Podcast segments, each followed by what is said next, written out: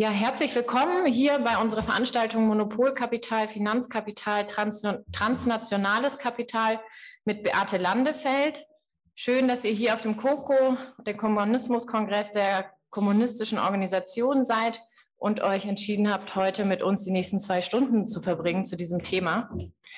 Ja, wir wollen uns in den nächsten zwei Stunden mit dem Titel des Vortrages beschäftigen, also näher eingehen auf das Monopolkapital, Finanzkapital und transnationales Kapital und dabei verstehen, was sich hinter den Begriffen verbirgt und die Entwicklung ähm, der Begriffe, aber auch natürlich den, ähm, im Wesentlichen, was dahinter steckt, in den letzten Jahrzehnten begreifen, das einordnen und dann diskutieren, welche Entwicklung und Wirkung besonders das Finanzkapital in Deutschland, aber natürlich auch in der Ukraine und in Russland hat. Hier möchten wir insbesondere auf die Rolle der Finanzinstitutionen eingehen, die Bedeutung der Staatsverschuldung und die Frage aufwerfen, ob es eigentlich transnationales Kapital gibt und was dies für die Eigentumsverhältnisse der Bourgeoisie bedeutet.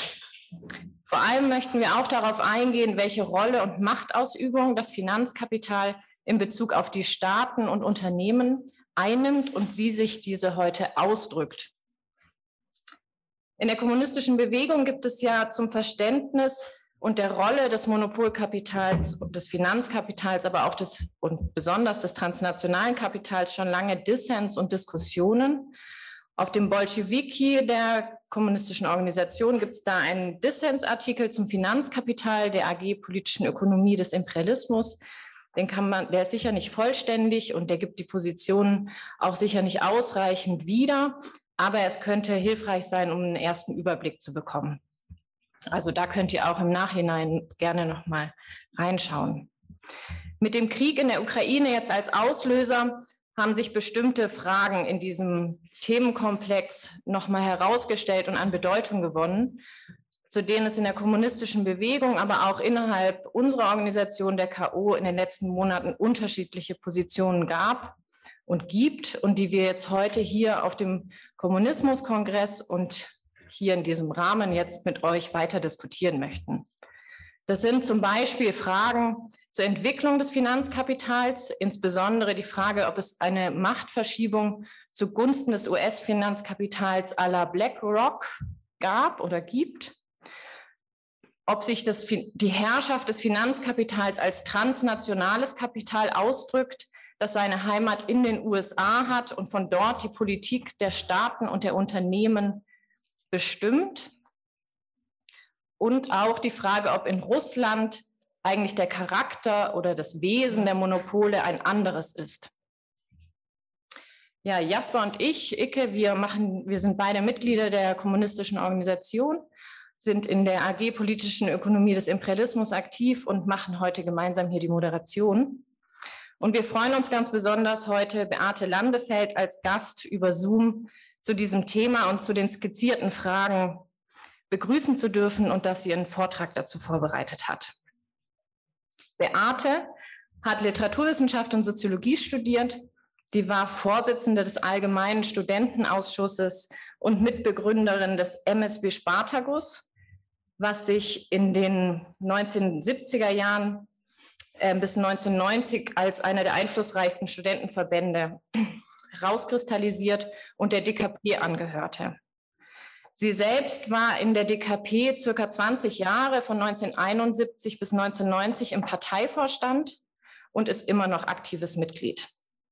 Heute ist sie Mitherausgeberin und Redaktionsmitglied der Marxistischen Blätter und Autorin der Bücher Revolution und auch ähm, ja, Mitherausgeberin des Staatsmonopolistischer Kapitalismus.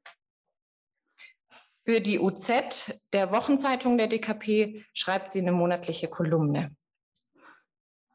Beate beschäftigt, also, beschäftigt sich also schon seit vielen Jahren mit dem Thema und hat zahlreiche Artikel veröffentlicht. Einen Artikel von ihr haben wir hier in der Vorbereitungszeit jetzt Privateigentum und Finanzkapital gelesen und ähm, auch ein bisschen diskutiert.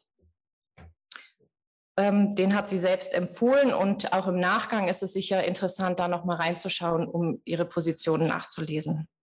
Ja, Beate, es freut uns, dass du hier mit uns dabei bist. Ja, schönen guten Morgen. Ich danke für die Einladung. Ja, okay.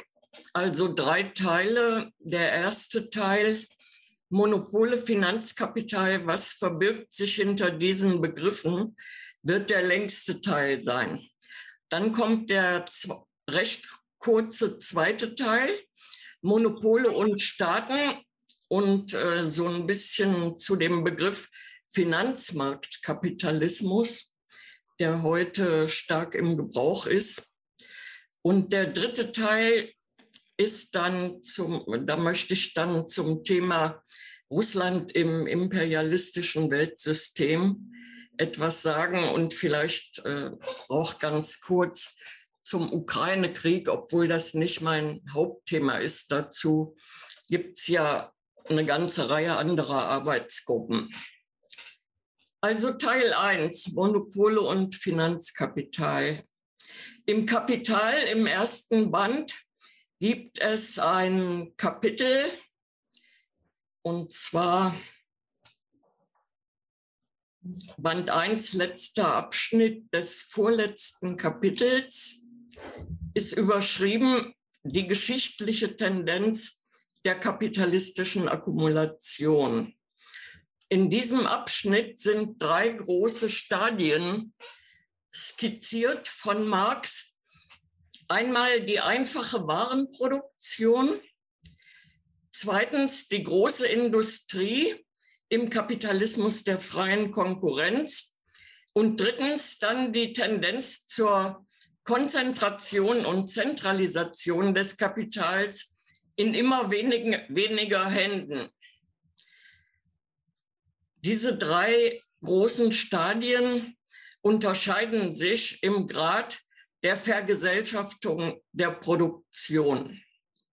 Diese Vergesellschaftung der Produktion ist im Kapitalismus oder in äh, der Warenproduktion, die ja auf dem Privateigentum an Produktionsmitteln basiert, immer zugleich auch ein Enteignungsprozess. Fängt an mit der Enteignung der Kleinproduzenten. Marx schildert das in diesem Abschnitt. Im Zuge dieses Prozesses wird die Arbeitskraft zur Ware. Es entsteht die Klasse der Lohnarbeiter. Und als Perspektive stellt Marx dann in Aussicht in diesem Abschnitt die Expropriation der Expropriateure, also die Enteignung der Enteigner, die am Schluss vorhandenen wenigen großen Kapitaleigentümer werden durch die Masse der Lohnarbeiter enteignet. Das ist also die geschichtliche Tendenz der kapitalistischen Akkumulation nach Marx. Im Kapitalismus erfolgt die Vergesellschaftung der Produktion unter dem Kommando des Kapitals. Die Vergesellschaftung selber ist an sich ein objektiver Prozess der Produktivkraftentwicklung, im Kapitalismus allerdings unter dem Kommando des Kapitals. Damit ist sie auch der Konkurrenz unter Privateigentümern unterworfen. Die Verteilung der gesellschaftlichen Arbeit erfolgt über den Markt. Daraus entsteht der Widerspruch zwischen der Planung im einzelnen Betrieb und der Anarchie in der Gesellschaft, den Marx in, im ersten Band des Kapitals schildert. Dieser Widerspruch und die Verteilung der gesellschaftlichen Arbeit über den Markt führt zu Disproportionen, zu Ungleichgewichten, zu Überproduktion in bestimmten Bereichen und auch generell und zu Krisen. Zyklische Krisen stellen dann das Gleichgewicht wieder her. Marx sagt, das Gleichgewicht stellt sich hinter dem Rücken der Beteiligten her. Vergesellschaftung bedeutet an und für sich Entfaltung der gesellschaftlichen Potenzen der Arbeit. Der Kapitalismus fördert die Vergesellschaftung, beschränkt sie aber zugleich durch das Privateigentum. Und das daraus äh, folgt der Grundwiderspruch des kapitalistischen Systems zwischen gesellschaftlicher Produktion und privater Aneignung.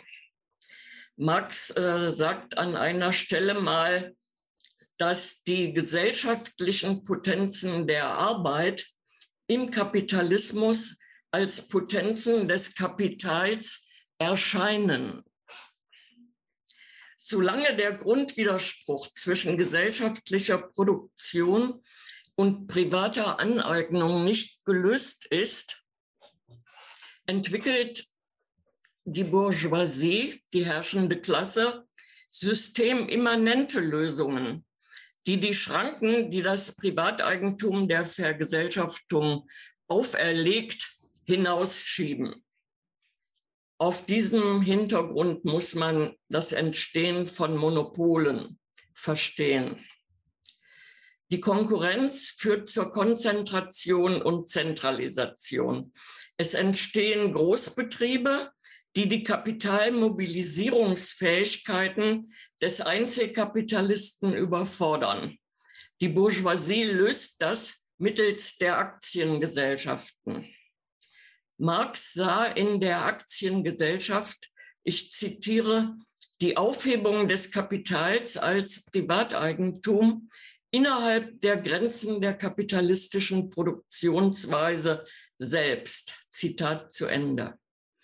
Er sagt, dass damit einhergeht die, ich zitiere wieder, Verwandlung des wirklich fungierenden Kapitalisten in einen bloßen Dirigenten, Verwalter fremden Kapitals und der Kapitaleigentümer in bloße Geldkapitalisten.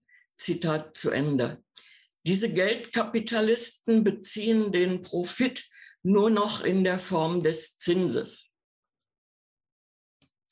Die Trennung von Eigentum und Funktion führt nach Marx zur Herausbildung einer neuen Finanzaristokratie, so nennt er es und Friedrich Engels, äh, beide nennen es so, aus, Zitat, Projektenmachern, Gründern und bloß nominellen Direktoren, was ein ganzes System des Schwindels und Betrugs mit Bezug auf Gründungen, Aktienausgabe und Aktienhandel einschließt. Zitat zu Ende.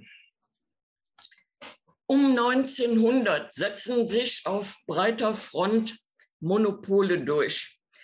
Monopole kurze Definition äh, ist, für Monopole ist Markt- und Produktionsbeherrschende Großunternehmen. Robert Katzenstein, ein Theoretiker des staatsmonopolistischen Kapitalismus in den 1970er Jahren, definierte Monopole als, ich zitiere, Produkt der Erhöhung des Vergesellschaftungsgrads der Produktion, die notwendig zur Beherrschung bestimmter Zusammenhänge des gesellschaftlichen Reproduktionsprozesses führt und dadurch die Aneignung von Monopolprofit ermöglicht. Da komme ich äh, dann noch drauf zurück. Die Beherrschung von Zusammenhängen des gesellschaftlichen Reproduktionsprozesses bedeutet mehr Planbarkeit, aber nur im Unternehmen oder in der Unternehmensgruppe, die unter einheitlicher Finanzkontrolle äh, existiert und ohne die Anarchie in der Gesellschaft, in der gesamten Gesellschaft aufzuheben. Die, die Konkurrenz existiert weiter. Es gibt verschiedene Formen der Konkurrenz im Monopolkapitalismus. Die monopolistische Konkurrenz, das ist die Konkurrenz zwischen Monopolen und innerhalb der Monopole um die Macht im Konzern. und die kon monopolistische Konkurrenz gegen die kleinen und mittleren Unternehmen. Also da, das alles fällt unter monopolistische Konkurrenz. Und daneben gibt es auch weiterhin die freie Konkurrenz zwischen kleinen und mittleren Unternehmen als Unterbau der Monopole. Der äh, Lenin hat das mal äh, plastisch geschildert. Das möchte ich zitieren, der Kürze halber auch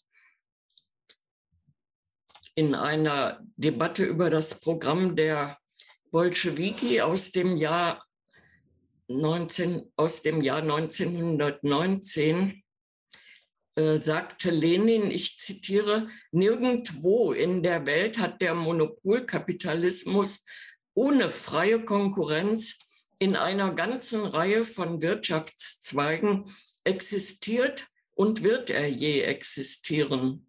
Sagte Marx von der Manufaktur, sie sei ein Überbau über der massenhaften Kleinproduktion gewesen, so sind Imperialismus und Finanzkapitalismus ein Überbau über dem alten Kapitalismus. Zitat zu Ende. Das äh, ist ein plastischer Vergleich mit der Manufaktur. So muss man sich das, den äh, Monopolkapitalismus vorstellen, als Überbau über dem alten Kapitalismus. Die Konkurrenz verschwindet nicht, sondern sie, sie wird aber durch diesen Monopolüberbau verzerrt. Und genau das schwächt die Bereinigungsfunktion der zyklischen Krisen. Sie können nur eine bereinigende Wirkung haben bei freier Konkurrenz, bei vorherrschender freier Konkurrenz. Und dieses Schwächen der Bereinigungsfunktion der zyklischen Krisen führt dazu, dass die zeitweilige Überakkumulation, die in Krisen bereinigt wird, zu einer chronischen, dauerhaften Überakkumulation wird. Und das wiederum ist die Basis für den Kapitalexport alle marxistischen äh, Theorie, Imperialismus Theoretiker sehen im chronischen, ständigen Kapitalüberschuss die Grundlage für Kapitalexporte, Internationalisierung der Produktion und Imperialismus. Und in diesem Prozess wächst natürlich auch die Rolle des Staates im Imperialismus äh, wird das am deutlichsten daran, dass der Staat in seiner internationalen Politik die Interessen der Monopole vertreten muss, also seiner Monopole, seiner Monopol-Bourgeoisie und äh, heute auch in der internationalen Regulierung oder auch durch Kriege. Marx sagt dazu, das Monopol fordert die Staatseinmischung heraus. Mit den Monopolen entsteht das moderne Finanzkapital.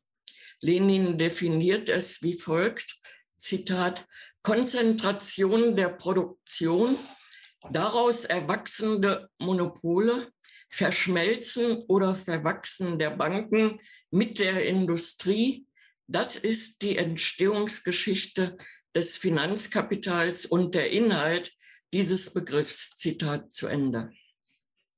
Die Formen der Verschmelzung sind dabei vielfältig. Das beginnt mit Krediten, geht dann halt weiter mit dem Aktionärswesen, wo es beispielsweise in Deutschland und Frankreich sehr häufig direkte Firmenbeteiligungen von Banken und Versicherungen an den Konzernen früher gegeben hat. Heute sind es nur noch die Fonds der Banken und Versicherungen, die als Aktionäre fungieren. Oder auch äh, zum Finanzkapital gehören auch die Milliardäre, die als Großaktionäre ihre Profite aus den Konzernen ziehen. Das trifft auf die meisten Milliardäre zu, Die meisten sind Großeigentümer an Konzernen oder haben groß, äh, große Anteile an Konzernen.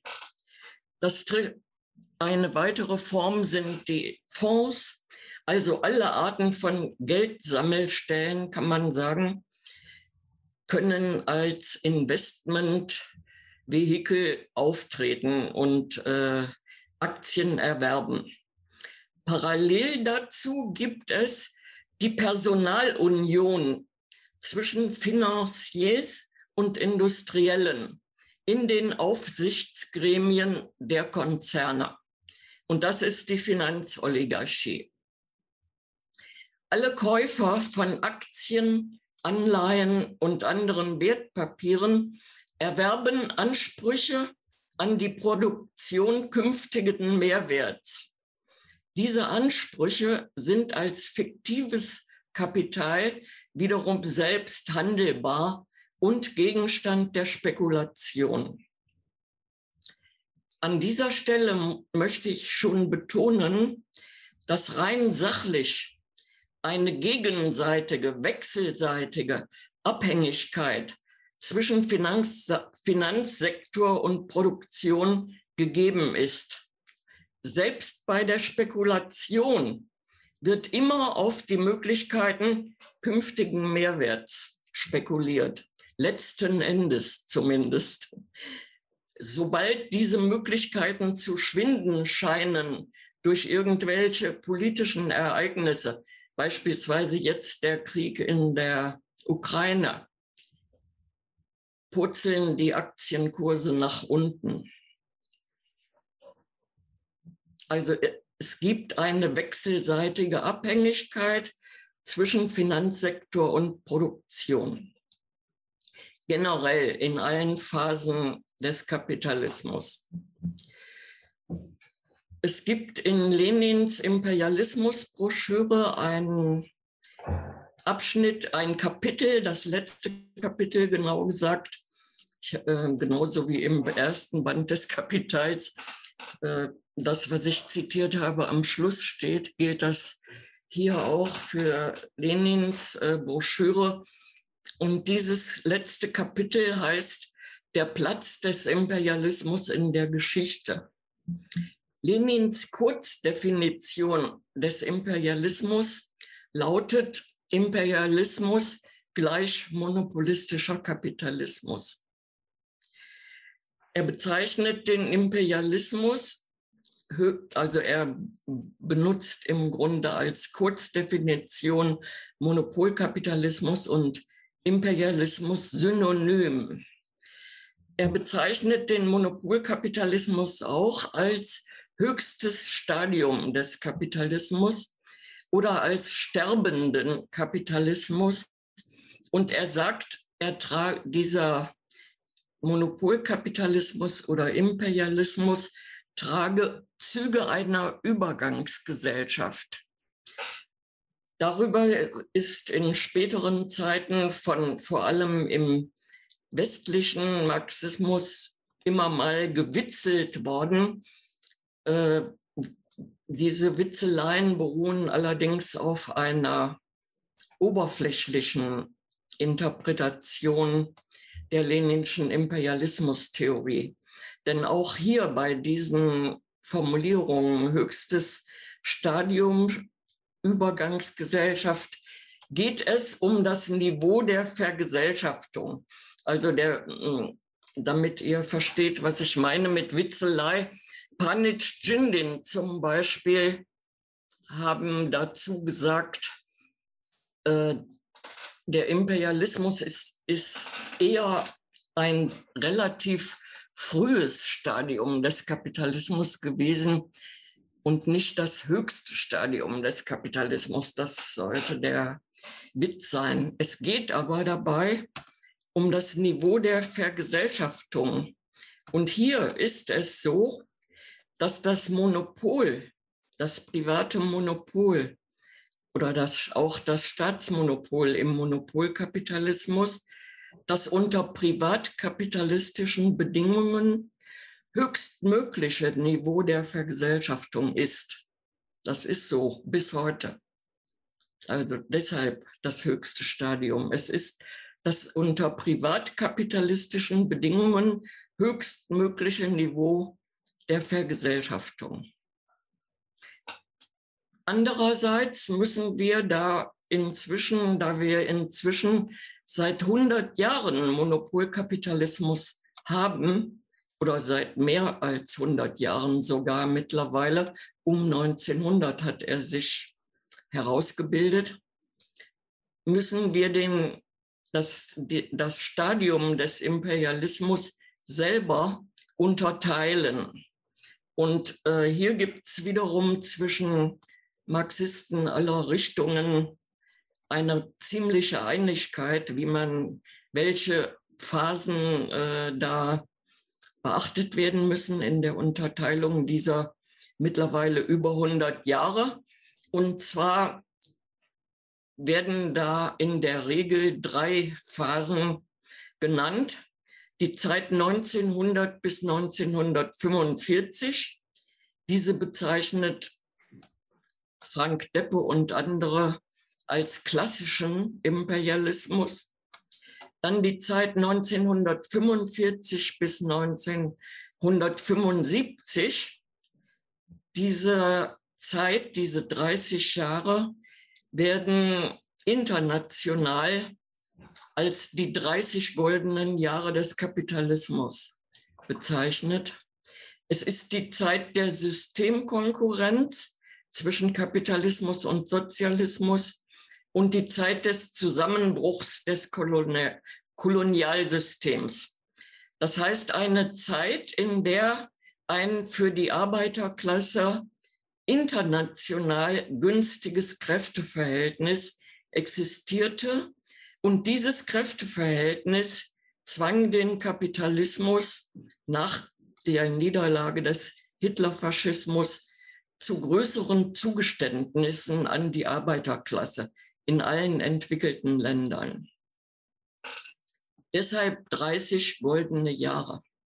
Und diese 30 goldenen Jahre werden beendet durch die Krise 1974, 75, eine Weltwirtschaftskrise, nach der die lange Phase des Neoliberalismus, die bis heute andauert, eingeleitet wurde. Damit komme ich jetzt gleich zum Neoliberalismus. Im Gefolge der Krise 1974, 75 suchten die Bourgeoisien den Ausweg aus einer Profitklemme durch Schritte einer grundlegenden Gegenreform mit dem Ziel, Errungenschaften der Arbeiterklasse aus den 30 goldenen Jahren wieder zu entsorgen und das Kräfteverhältnis zugunsten der Bourgeoisien zu verändern, also zurückzudrehen, wenn man so will. Und das bezeichnen wir als Neoliberalismus. Der Begriff Neoliberalismus hat sich da, dafür durchgesetzt. Es begann mit Mar äh, Thatcher in Großbritannien und Reagan in den USA und pflanzte sich dann auf die anderen entwickelten kapitalistischen Länder fort. Neoliberalismus wird charakterisiert, das neoliberale Regime, als Deregulierung, Privatisierung, Umverteilung von unten nach oben. Und dazu gehörte auch die sogenannte Entfesselung der Finanzmärkte. Das, das, war eine politische, das waren politische Entscheidungen aller Staaten im Interesse ihrer jeweiligen Bourgeoisien, im Interesse der Konkurrenzposition ihrer jeweiligen Bourgeoisien.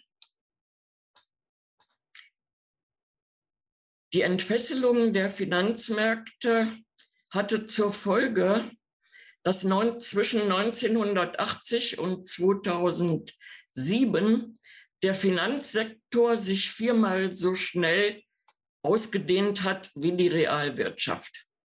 In einem solchen Tempo äh, kam es in der Vergangenheit nie zu einer solch großen Disproportion zwischen Finanzsektor und Realwirtschaft.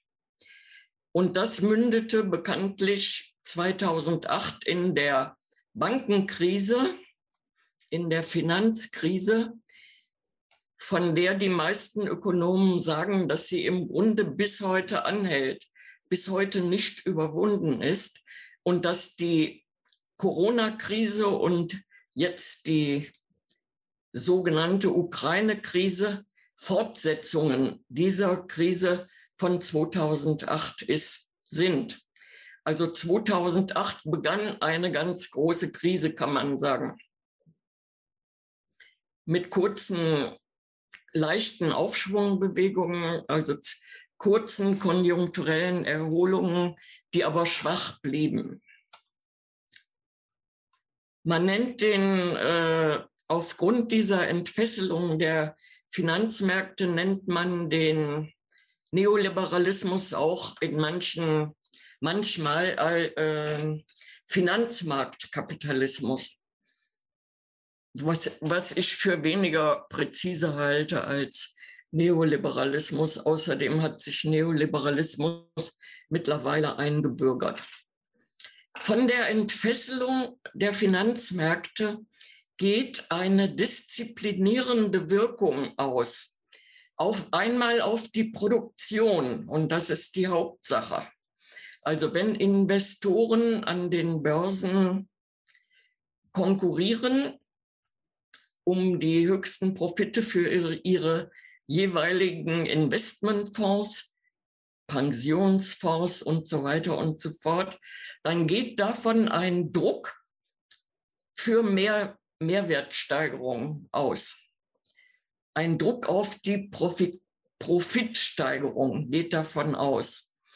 Äh, eine schöne Formulierung dafür ist äh, eine Formulierung, Formulierung, die der frühere Deutschlandchef der inzwischen pleite gegangenen Bank Lehman Brothers mal benutzt hat. Und zwar sprach er von den Fonds als Profitabilitätsbeschleunigern.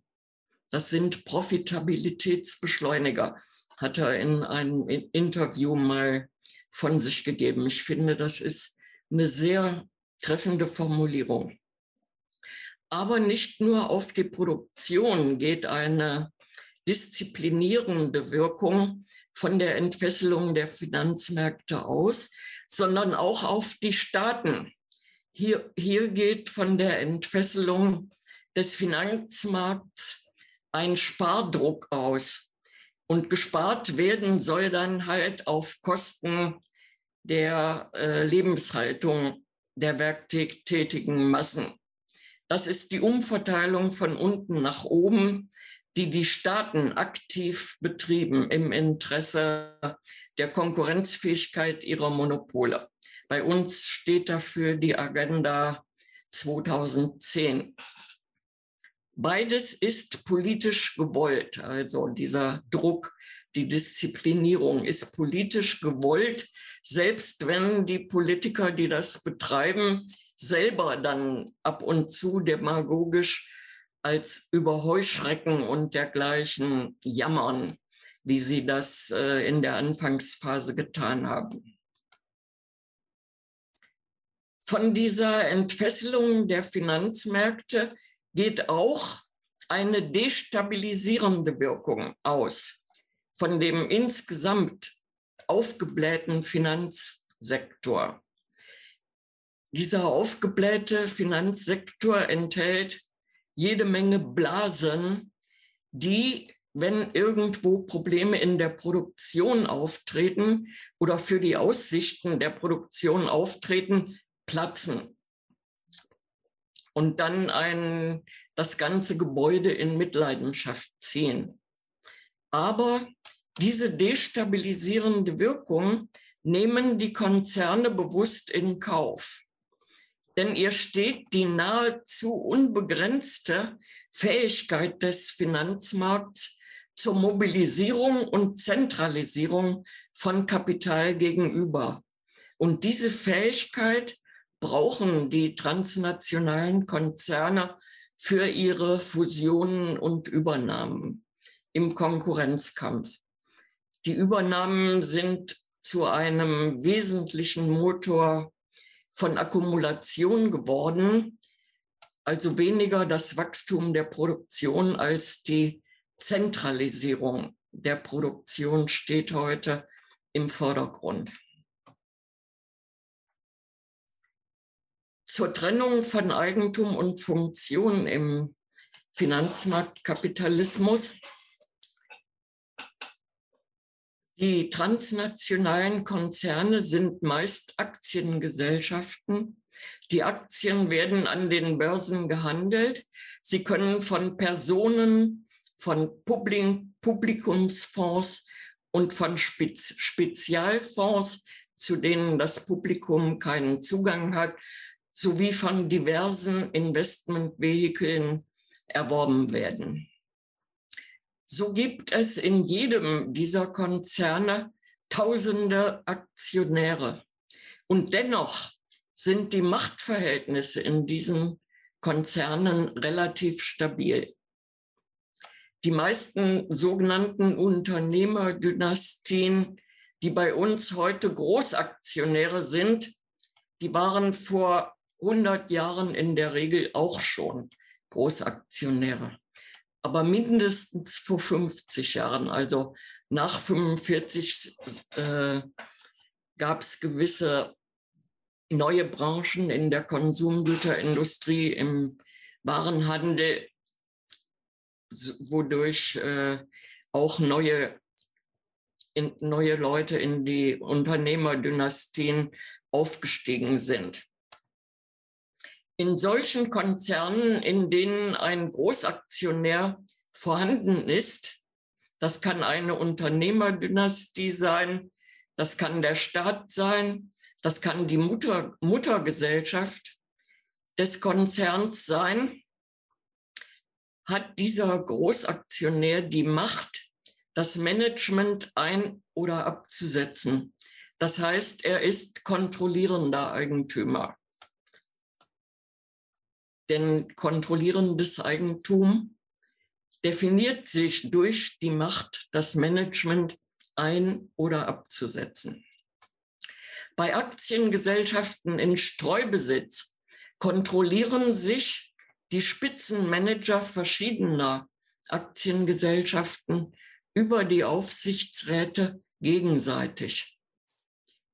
Hier muss von einer Oligarchisierung der Kontrolle gesprochen werden, wird auch in der Finanzwissenschaft äh, von gesprochen oder in der Soziologie. Denn bei diesen äh, Aktiengesellschaften in Streubesitz ist der Besuch der Aktionärsversammlungen sehr gering. Die nennt sich die Hauptversammlungspräsenz. Wenn zum Beispiel die Hauptversammlungspräsenz bei einem Konzern lediglich 46 Prozent ist im Durchschnitt, genügen 23 Prozent für die Mehrheit. Und diese 23 Prozent schieben sich halt die Manager der verschiedenen Aktiengesellschaften zusammen auf den Hauptversammlungen, die untereinander verflochten sind. Welche Rolle spielen Investoren wie BlackRock, war eine Frage, die mir äh, zugereicht wurde in der Vorbereitung. Im Konfliktfall kann ein Investor wie BlackRock, der an vielen DAX-Konzernen beteiligt ist, mit um die 5 Prozent, manchmal weniger, manchmal mehr, der kann im Konfliktfall mit dem Management seine 5% abziehen und damit den Aktienkurs zeitweilig senken. Deshalb wird jeder vernünftige Manager die sogenannten Investors Relations pflegen, das heißt sich im Vorfeld von Hauptversammlungen mit größeren Aktionären und davon kann man bei 5 Prozent durchaus sprechen, konsultieren. Es finden also vor den Hauptversammlungen Konsultationen mit den größeren Investoren statt. Gleichzeitig kann BlackRock eben wie alle diese Fonds als den Druck, mehr, den Mehrwert zu erhöhen, durch die Drohung mit dem Abzug seiner Aktien erhöhen, kann also als Profitabilitätsbeschleuniger wirken. Aber diese Profitabilitätsbeschleunigung wiederum nutzt vor allem Großaktionären. Und äh, in vielen Konzernen, an denen BlackRock beteiligt ist, gibt es Großaktionäre. Zum Beispiel Post und Telekom, da ist der Staat Großaktionär. Oder die Firma Merck, da sind 70 Prozent der Aktien überhaupt nicht handelbar. Die gehören der Familie Merck. Nur 30 Prozent sind handelbar. Und so könnte man eine Bayersdorf ist ein anderes Beispiel, gehören der Familie Herz. Äh, die Mehrheit der Aktien, auch da ist BlackRock beteiligt. Also so könnte man eine ganze Reihe von DAX-Konzernen nennen, an denen BlackRock beteiligt ist, was aber die Großaktionäre eigentlich nur erfreuen kann, weil ihr Mehrwert, den sie einkassieren, dadurch erhöht wird durch den Druck äh, der Investoren. Ansonsten muss es sie nicht stören, weil sie satte Mehrheiten haben auf den Hauptversammlungen. Hinzu kommen rechtliche Vorschriften. Das Aktienrecht sieht Meldeschwellen vor. Ich habe mir aufgeschrieben, wo das, ähm, das nennt sich Wertpapierhandelsgesetz, sieht Meldeschwellen bei Aktienkäufen vor. Bei drei Prozent muss gemeldet werden. Wenn jemand 5% erreicht, muss das gemeldet werden. Also BlackRock muss solche Meldungen überall äh, abgeben. Wenn jemand 10% erreicht, muss er eine Erklärung abgeben, ob er ein strategisches Investment äh, beabsichtigt oder lediglich zeitweilig Geld verdienen will. Und an die Erklärung ist er gebunden. Wenn er die verletzt, verliert er seine Stimmrechte. BlackRock erreicht aber fast nirgends 10 Prozent. 15 Prozent ist die nächste Meldeschwelle, dann 20 Prozent, 25 Prozent und bei 30 Prozent besteht die Vorschrift, dass ein Aktionär, der 30 Prozent erreicht, ein Übernahmeangebot abgeben muss. Daran sieht man schon, ab wo, mit ab wie viel Prozent ein Aktionär wirklich eine Mehrheit, Aussichten auf eine Mehrheit auf Hauptversammlungen hat. Und damit es da keine Überraschungen gibt, gibt es die gesetzliche Verpflichtung, mit 30 Prozent ein Übernahmeangebot abzugeben ja, damit würde ich erst, ach so, und dann kommt noch hinzu bei den äh, gesetzlichen Vorschriften, dass es verschiedene Arten von Aktien gibt, zum Beispiel Stammaktien und Vorzugsaktien. Bei VW zum Beispiel haben, hat die Familie Porsche die große Mehrheit der Stammaktien, während die Vorzugsaktien gehandelt werden und mehr Dividende abwerfen, aber kein, die haben keine Stimmrechte, die Vorzugsaktien. Also da, auch da ist die Macht gesichert. Dann gibt es Hürden für ausländische Investoren, ganz besonders für chinesische in jüngster Zeit. Diese Hürden werden immer mehr angehoben, indem immer mehr äh, Konzerne für sicherheitsrelevant erklärt werden. Damit möchte ich also diesen Abschnitt abschließen und komme jetzt zum Teil Monopole und Staaten. Staaten entstanden mit der Herausbildung von Klassengesellschaften. Der moderne Nationalstaat im Zuge der Herausbildung des Kapitalismus. Staaten sind immer Teil des gesellschaftlichen Strukturgefüges. Also das, was wir als Formation bezeichnen. Zur Form Formation gehören immer auch die Staaten, der staatliche Überbau. Der Charakter von Formationen ist nicht allein aus ihrer ökonomischen Basis ableitbar. Das möchte ich ganz deutlich sagen. Ich könnte das an dieser Stelle begründen, aber ich mache es lieber in der Diskussion später, weil ich davon ausgehe, dass darüber eine Diskussion entsteht. Im Zuge der Vergesellschaftung wächst die Rolle des Staates national und international für die Regulierung, für die Krisenbewältigung. Generell ist durch die internationale Vergesellschaftung und nichts anderes sind die äh, äh, transnationalen Konzerne, die internationale Vergesellschaftung der Produktion erfordert internationale Kooperation von Staaten. Wir haben heute eine Mischung von Konkurrenz und Kooperation zwischen Konzernen und Staaten.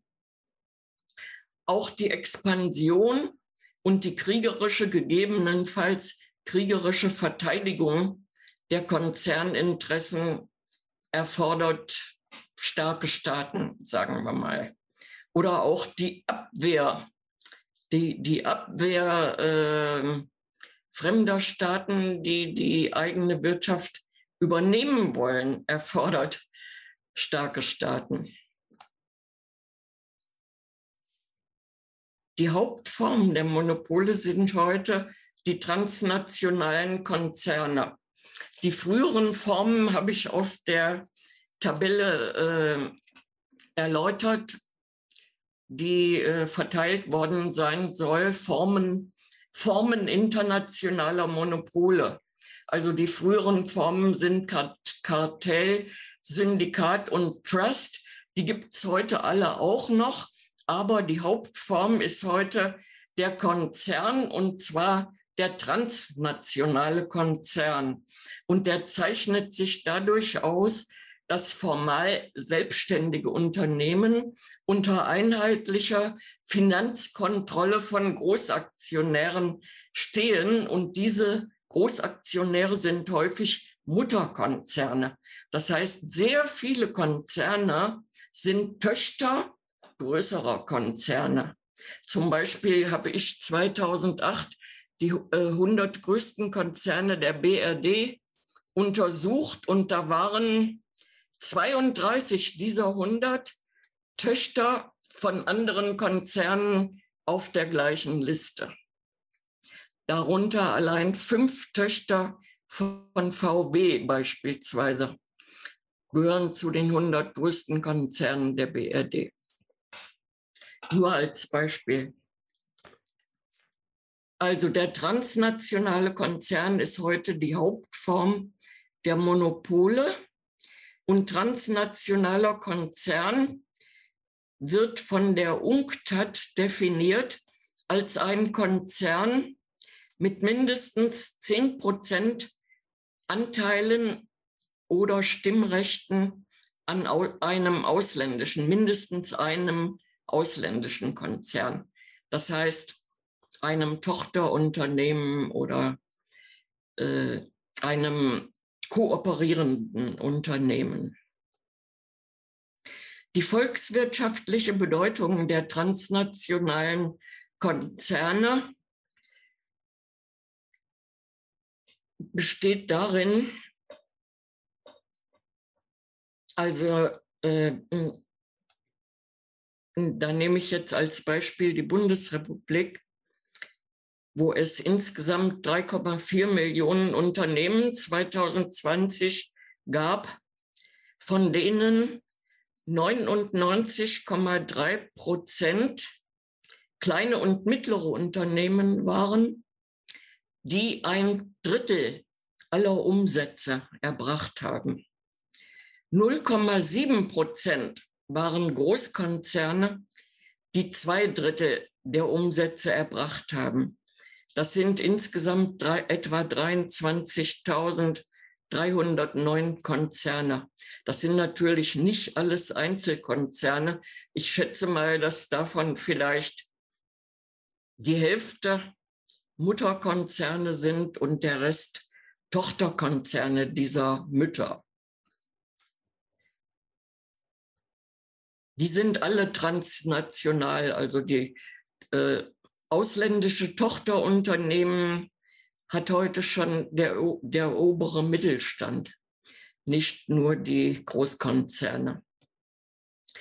Die Bedeutung der transnationalen Konzerne für die Weltwirtschaft sieht man daran, dass ein Drittel des Welthandels sogenannter Intrakonzernhandel ist, also innerhalb ein und desselben, innerhalb, innerhalb der transnationalen Konzerne stattfindet, nicht zwischen ihnen, sondern innerhalb transnationaler Konzerne. Und 80 Prozent des Welthandels findet innerhalb sogenannter Global Value Chains, globaler Wertschöpfungsketten, die unter Führung einzelner transnationaler Konzerne stehen, statt.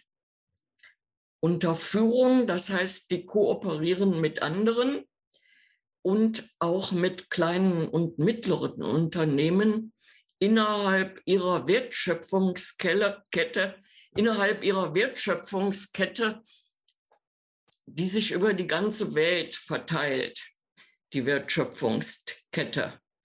Der führende transnationale Konzern gibt darin dann die Standards vor für die Produktion, also Planung in der Unternehmensgruppe, weitet sich aus auf die globale Wertschöpfungskette. Er vergibt sogar Kredite an die Netzwerkunternehmen unter ihm. Und dies bedeutet, dass die transnationalen Konzerne heute eine wesentliche Form des Finanzkapitals darstellen. Die Mutterkonzerne und die führenden Konzerne globaler Wertschöpfungsketten vergeben selbst Kredite an die Netzwerkunternehmen aus ihrem Mehrwert natürlich, also aus ihren äh, Gewinnen, die sie machen. Das sind dann auch äh, internationale Direktinvestitionen, die da fließen als Kredite an die Netzwerkunternehmen in aller Welt. Die 500 größten transnationalen Konzerne verteilen sich äußerst ungleichmäßig auf die Länder der Welt. Dafür habe ich äh, eine zweite Tabelle empfohlen, die ich inzwischen fortgeschrieben habe bis 2022. Auf meiner Webseite noch nicht, aber ich hatte das zum Druck äh, an euch geschickt. Da kann man sehen bei dieser Tabelle, beziehungsweise das ist noch auf der anderen Tabelle, nur 37 von 195 Ländern auf der Liste der 500 größten der Welt. Da sind überhaupt von 195 Ländern nur 37 vertreten. Unter äh, die, die einen dieser 500 größten ihr eigen nennen können, kann man sagen. Und davon wiederum haben 14 nur einen einzigen auf dieser Liste.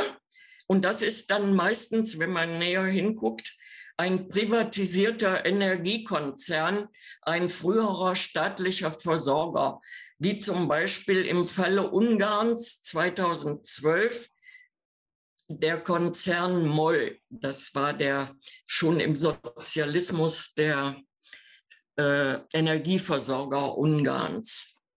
Heute haben sie also nach ab 2016 hat, ist Ungarn überhaupt nicht mehr auf der Liste vertreten.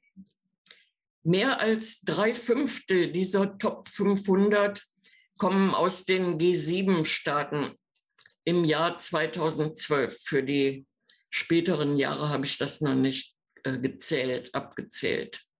Mehr als drei Fünftel aus den G7-Staaten. Von 1980 bis 2022 ist die Entwicklung zu verzeichnen eines Abstiegs der USA von 217 auf 124 Konzerne bei den 500 größten und eines Aufstiegs der VR China von 0 auf 136 unter den 500 größten. Das heißt, China hat heute mehr auf dieser Liste als die USA. Bei allen anderen Staaten, die da vertreten sind, in der Regel, äh, also außer China, nur G7-Staaten. Nur die G7 sind da vertreten, außer China. Äh, Gibt es eine Stagna Stagnation oder eine leichte Abnahme? Naturnotwendig, wenn so viele chinesische Konzerne da einziehen geht das nicht nur auf Kosten der USA, sondern relativ halt auch auf Kosten der EU und äh, Kanadas und Japans. Man kann also sagen, es gibt einen Abstieg mit Fug und Recht, empirisch bewiesen, einen Abstieg der USA und einen ökonomischen Aufstieg China als aufgestiegene Großmacht. Dies war da bildet China allerdings eine Ausnahme, muss man da ganz klar sagen. Kein andere, anderes Schwellenland, auch nicht Brasilien oder Indien oder ganz zu, ganz zu schweigen von Russland, hat einen solchen Aufstieg zu verzeichnen. Und weshalb hat China den zu verzeichnen? Weil es China gelungen ist, innerhalb von Lieferketten oder Wertschöpfungsketten von der Low-End zur High-End-Produktion aufzusteigen durch Technologietransfer. Also nur so ist überhaupt ein Aufstieg unterentwickelter Länder möglich. Innerhalb von Lieferketten, indem sie sich in den Lieferketten sozusagen von der Produktion mit niedrigen Mehrwertraten hocharbeiten zur Produktion hochwertiger Produkte. Aufstieg von der Low-End zur High-End-Produktion nennt man das, kann man in den UNCTAD-Berichten nachlesen. Da werden Ratschläge an die Entwicklungsländer gegeben, wie sie es schaffen, ihre Produktion stärker zu entwickeln und Technologietransfer zu organisieren für ihre Produktion, für ihre nationale Entwicklung, kann man sagen.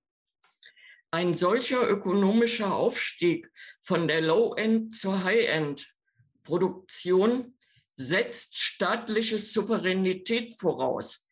Das muss man ganz klar sagen.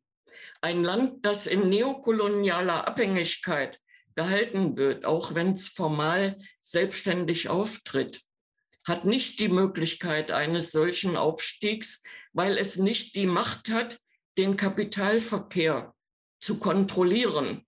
Hier droht dann das Modell Jelzin, was das Modell Jelzin für Russland war, der ökonomische Ausverkauf an die reichen Länder. Und das ist ja auch das Ziel der reichen Länder. Also diese, diese staatliche Souveränität ist Voraussetzung für den Aufstieg. Das bedeutet Kontrolle des Kapitalverkehrs, Ausbau der Infrastruktur, des Gesundheitswesens, der Bildung, eigener Forschung und Entwicklung. Und für all das braucht man einen starken Staat. Das wissen heute die Entwicklungsländer. Soweit die ökonomische Seite. Jetzt käme ich zu meinem letzten Punkt.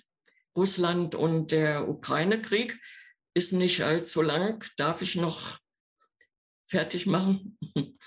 Also dazu äh, möchte ich Folgendes sagen. Geht man allein nach der ökonomischen Struktur, ist Russland ein monopolkapitalistisches und damit auch ein imperialistisches Land. Bei den Fortune, also bei der Top Liste der Top 500 weltweit für das Jahr 2022 gibt es vier russische Konzerne, die da draufstehen, russische Monopole. Das sind Gazprom, Staat ist ein Staatsmonopol, Lukoil ist eine, in Streubesitz, Rosneft, auch ein Staatsmonopol letzten Endes, und die Sberbank, ebenfalls, die gehört der russischen Zentralbank, die Sberbank, ist also auch staatlich. Also ein Konzern in Aktienbesitz, Streubesitz sogar, mit ausländischen Investoren aller Art und drei in, im Besitz des russischen Staates. Die sind, äh, gehören zu, zu den 500 größten der Welt. Russland hatte mal sieben bis acht bei diesen 500 größten, so viel wie heute Indien, aber dieses Jahr halt nur noch vier. Dazu muss man sagen, das hängt damit zusammen, das hängt mit den Sanktionen gegen Russland seit 2014 zusammen.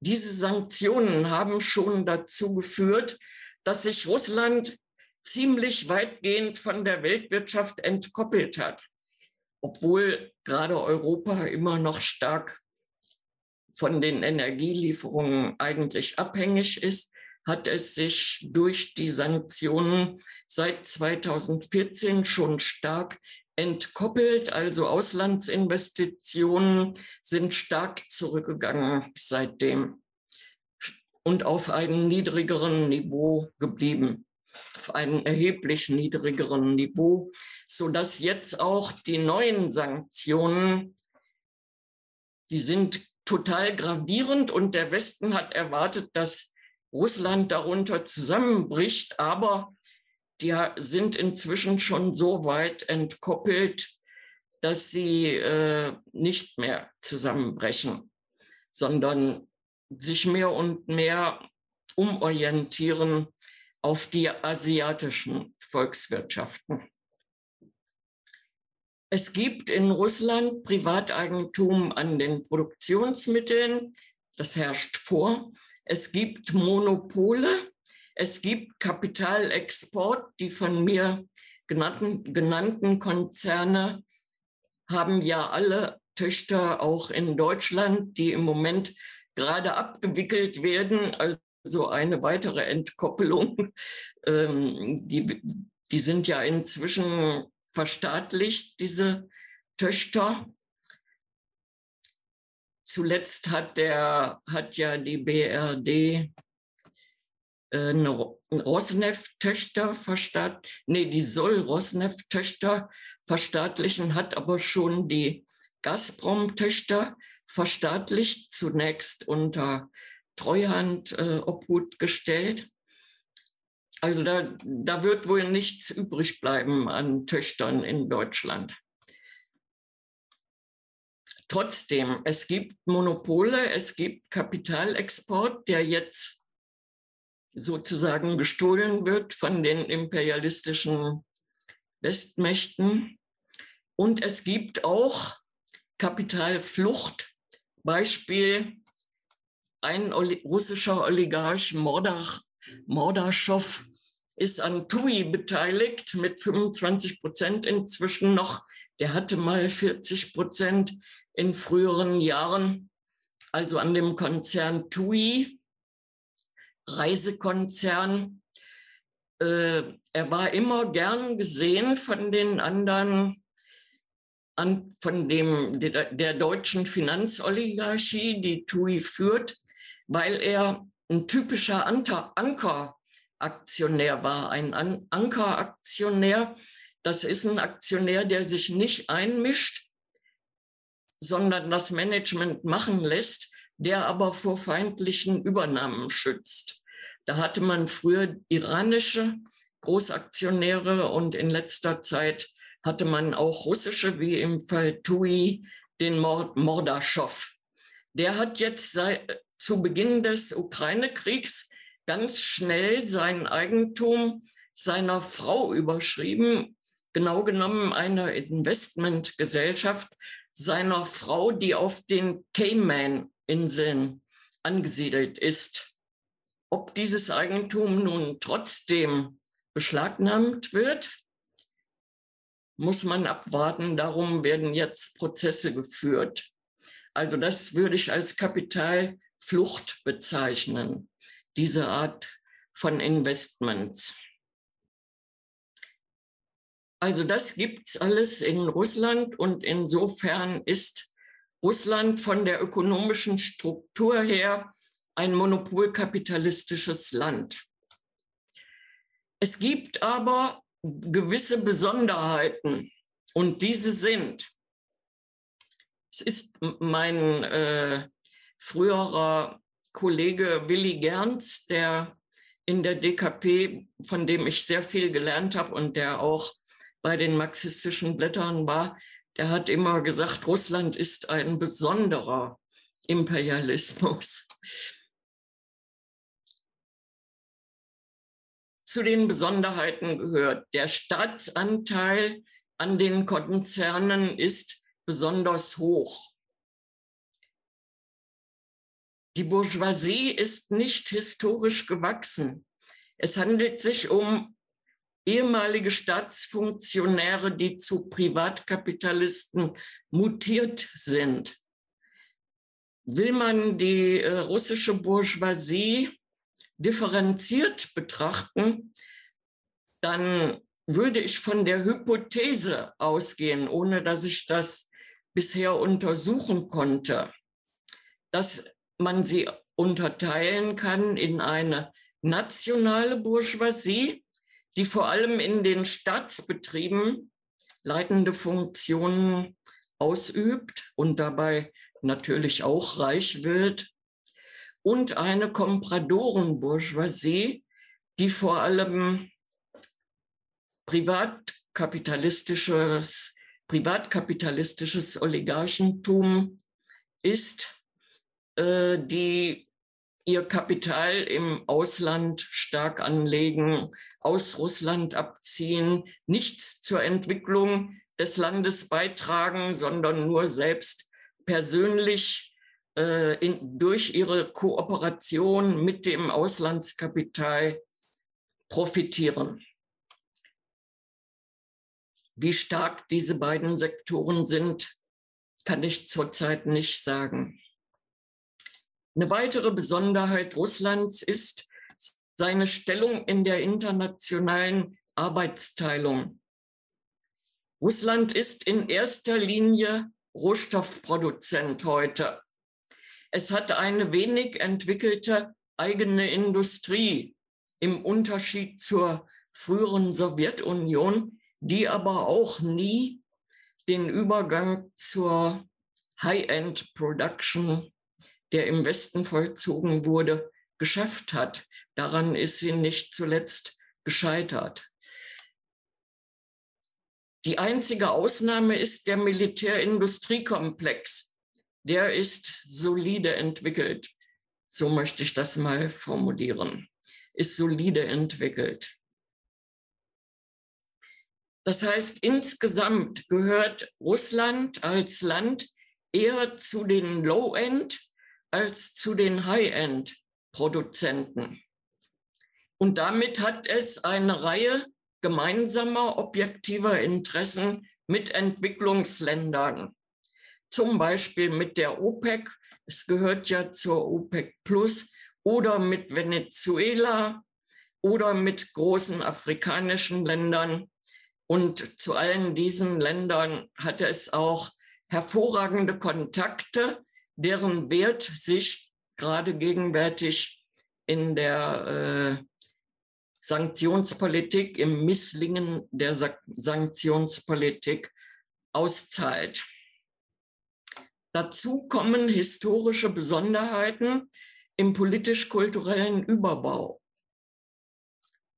Die russische Föderation ist ein postsozialistisches Land, dessen Nationalbewusstsein durch den Verteidigungskrieg gegen Hitlerdeutschland stark mitgeprägt wurde. Sie ist ein Land, das von der UdSSR Bündnisbeziehungen und Bündnisverpflichtungen gegenüber dem globalen Süden und gegenüber Ländern mit sozialistischer Orientierung geerbt hat und diese auch wahrnimmt. Schuldenerlass gegenüber Kuba zum Beispiel, mehrfach. Sie ist ein Land, in dem linke und kommunistische Parteien nicht verboten sind.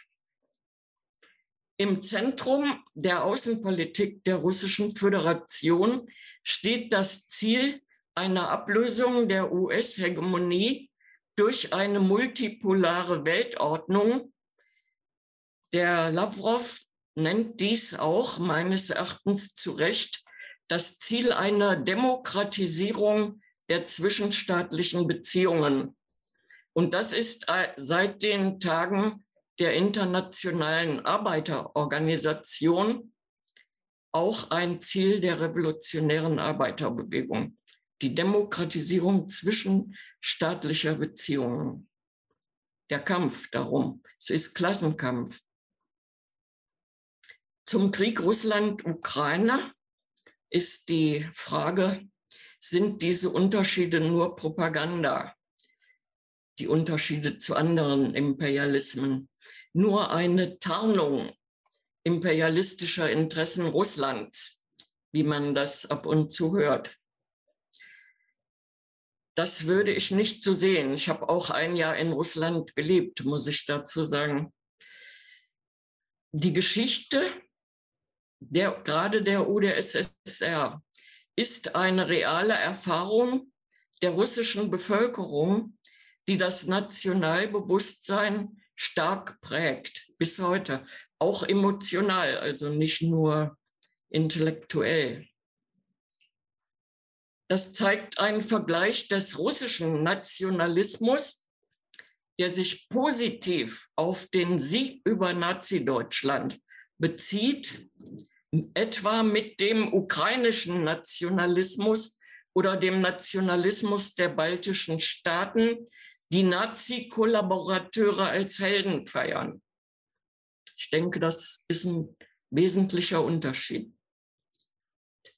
Auch in den Nationalismen, auch wenn man Nationalismus äh, ablehnt, muss man differenzieren zwischen verschiedenen Nationalismen.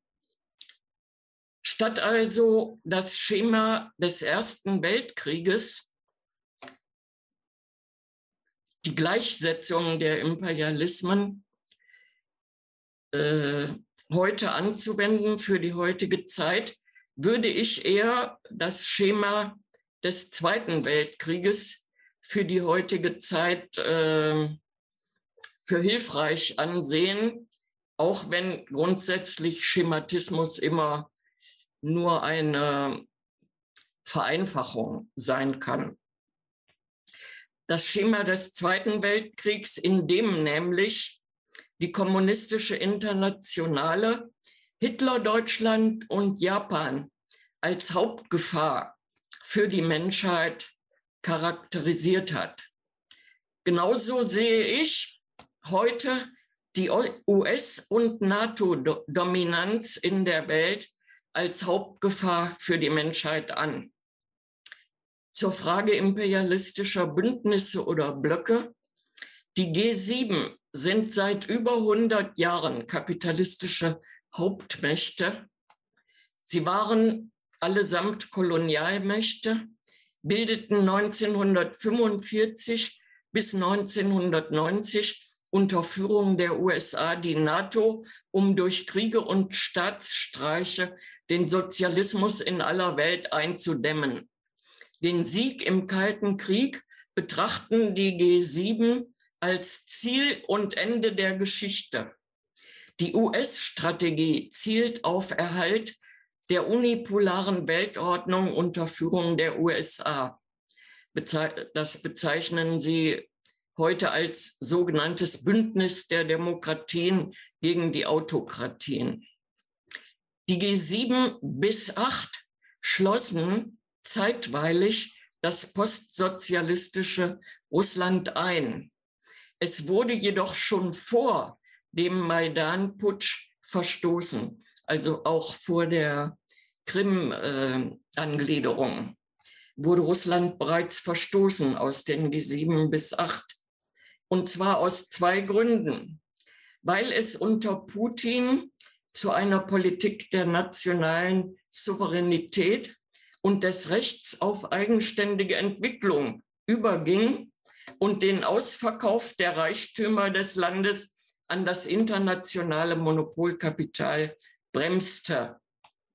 Spätestens seit 2013 gilt Russland als Feindstaat. Ich erinnere hier an die Studie des German Marshall Fund und der äh, SWP, also hm, wie nennt sich das?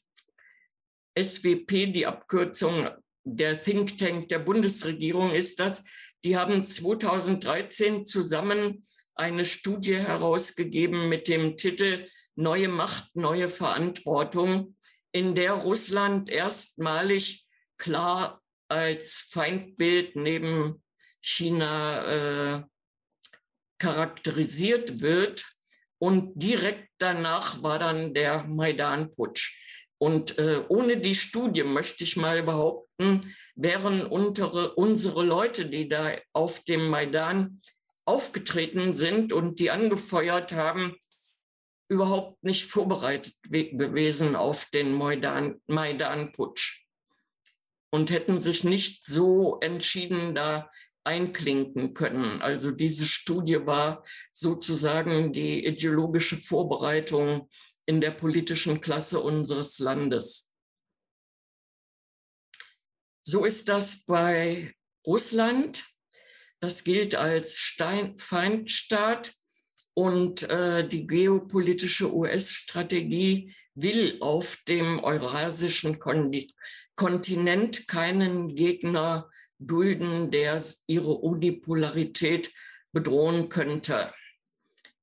Ähnlich ist es mit China. Hier hat der Bundesverband der deutschen Industrie im Januar 1900, im Januar 2019 formuliert in einem Papier zum Verhältnis zu China. Ich zitiere, lange sah es so aus, als würde sich China durch die Integration in die Weltwirtschaft bei der Ausgestaltung seines Wirtschaftssystems allmählich auf die liberalen, offenen Marktwirtschaften westlichen Musters zubewegen. Diese Konvergenzthese ist nicht mehr haltbar. China ist im Begriff, sein eigenes politisches, wirtschaftliches und gesellschaftliches Modell zu verwirklichen. Gleichzeitig prägt China als aufstrebende Wirtschaftsmacht andere Märkte und auch die internationale Wirtschaftsordnung. Das chinesische Modell einer Wirtschaft mit stark lenkendem staatlichen Einfluss tritt damit in einen systemischen Wettbewerb zu liberalen Marktwirtschaften. Zitat zu Ende. Das war. Du müsstest langsam zum Ende kommen, damit wir noch ein bisschen diskutieren können. Auch gleich am Ende, ja. Aber. Also die Bourgeoisien des Westens sehen China heute als Systemkonkurrenz Trump leitete die Politik der Entkopplung von China ein mit Sanktionen gegen Huawei zum Beispiel. Und die Folge dieser Entkopplungspolitik ist, dass die Globalisierung, die internationale Vergesellschaftung der Produktion gebremst wird. Das heißt, die Welt wird vor die Alternative gestellt, Unterordnung unter eine US-zentrierte Globalisierung oder keine Globalisierung, sondern Zerstörung der konkurrierenden Wirtschaften. Von daher, ich, äh, der nächste Punkt, den ich hätte, steht der NATO ein konkurrierendes imperialistisches Bündnis gegenüber? Nein, der Ansicht bin ich nicht. Das kürze ich jetzt ab. Und mein Fazit ist, äh, China und Russland treten auch subjektiv gegen Blockbildung auf. Sie wollen keine Blockbildung, keinen neuen Kalten Krieg. Sie wollen keine Fragmentierung der Weltwirtschaft. Beide sehen die multipolare Welt als einen objektiven Prozess, der längst stattfindet. Xi formulierte es so, die Globalisierung ist eine objektive Tendenz der Produktivkraftentwicklung und erfordert internationale Kooperation.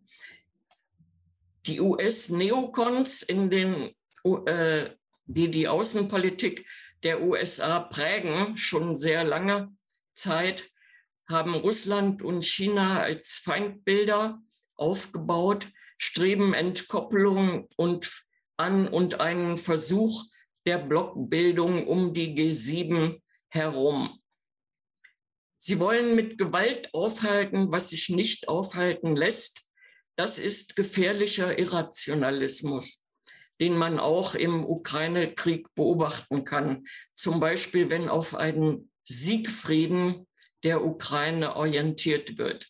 Und davon geht meines Erachtens heute die Hauptgefahr für den Fortschritt der Menschheit aus. Dankeschön. Das Klatschen höre ich nicht, aber ich sehe es. Also vielen Dank. Oh, vielen Dank. Vielen Dank für den interessanten Vortrag. Wunderbar, dann fangt an. Ähm, ich wollte fragen, dass also der dritte Block, da jetzt so, mir hat da das ökonomische, die ökonomische Begründung gefehlt. Also äh, Sie haben viel von den Monopolen in Russland gesprochen. Was ist denn deren Interesse am, in der Ukraine, am Krieg? Und äh, wo ist die ökonomische Begründung, warum es kein, der NATO kein imperialistisches Bündnis gegenübersteht? Also alles, was Sie gesagt haben, ist, dass China und Russland gegen Blockbildung sind. Aber ja, wo ist da die ökonomische Begründung? Also ich habe äh, mehrere Kritikpunkte, aber ich stelle mal lieber die Fragen, weil dann kann man auch was Anständiges draus machen. Also ich äh, hätte gerne eine genaue Erklärung, wo Sie da äh, ja den Unterschied zwischen nationaler und Kompradorenbourgeoisie sehen, weil äh, laut meiner Einschätzung ist es ja so, es gibt eine Bourgeoisie und die wählt sich halt ihre Bündnisse, ihre Handelsbeziehungen danach aus, äh, wo sie am meisten Profite macht. Und wenn das heißt, man unterwirft sich und äh, verkauft günstig Rohstoffe, dann ist das das. Oder wenn es heißt, man geht in den Konflikt, weil man dort bessere Aussichten hat, dann würde ich sagen, ist das auch in beiden Fällen nur die Bourgeoisie. Wie, also ihr Wesen wird ja nicht durch die Erscheinung, wie sie sich einbinden lassen, bestimmt. Und das Zweite äh, ist, bei, Sie haben davon geredet, dass äh, die multipolare Welt eine demokratischere wäre. Ähm, ja, das nehme ich jetzt mal so hin, aber da frage ich mich, könnte man da nicht eher von einer Art Boxring-Demokratie sprechen, wenn es jetzt so eine Freiheit, sich gegenseitig zu bekämpfen und die Übermacht zu nehmen gibt und weniger eine Freiheit, äh, in Gemeinsamkeit zusammenzuarbeiten, weil das Potenzial sehe ich bei keinem der Akteure, muss ich ganz ehrlich sagen. Okay, ja. Ja, ich kann mich direkt da anschließen. Also äh, ein Punkt für mich ist auch die, ah, hier, okay, ähm, die Sache mit der Kompradoren-Bourgeoisie. Also ich halte kurz gesagt diese Unterscheidung für überhaupt nicht äh, haltbar. Ähm, das kommt ja historisch aus China, wo man dann irgendwie die Vermittler der ausländischen Investoren so bezeichnet hat, irgendwelche kleinen Verkäufer oder sowas. Ähm, wo dann, dann impliziert wird, dass ähm, da irgendwie keine eigenständigen Interessen so richtig vorhanden seien. Ähm, aber worüber wir hier reden, das ist ja Monopolkapital, das ist Finanzkapital. Ne? Also es ist äh, Kapital auf einer riesigen, also auf einer sehr hohen Stufe der Vergesellschaftung. Ähm, wenn wir über Russland reden zum Beispiel, geht es um die Akkumulation eben von, ja, von Kapital als Eigentum, von Finanzkapital, das hast du ja selbst auch gesagt. Das richtet sich nach der Profitabilität. Und das, ähm, also ob man das im Bündnis mit dem westlichen Kapital macht oder gegen dieses, das hängt davon ab, ähm, wie sich, also ja, von den Konjunkturen, von den politischen, von den ökonomischen. Ähm, das hat nicht okay, dann muss ich mich hier so bücken. Ja, ähm, genau. Also da, ich glaube, da kann man keine qualitative Unterscheidung machen. Das finde ich ist ein Irrweg, theoretisch gesehen. Zweiter Punkt, ich finde die Rolle Russlands nicht korrekt charakterisiert in deinem Vorschlag. Ich glaube, du hast da einiges verschwiegen.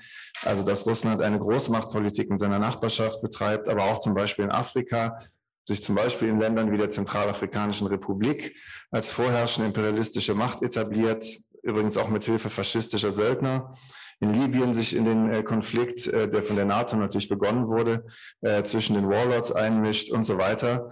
Ähm, in ehemaligen Sowjetrepubliken Einfluss nimmt mit Hilfe von, das hat der Reinhard Lauterbach mal sudetenrussische Bestrebungen genannt. Also wenn wir zum Beispiel nach Kasachstan gucken oder auch in die Ukraine, ähm, da seine Machtpolitik betreibt also das ist für mich schon ziemlich, also ziemlich klassischer Imperialismus, natürlich aus einer Position der Schwäche heraus im globalen Maßstab, aber dennoch vom Wesen her dasselbe.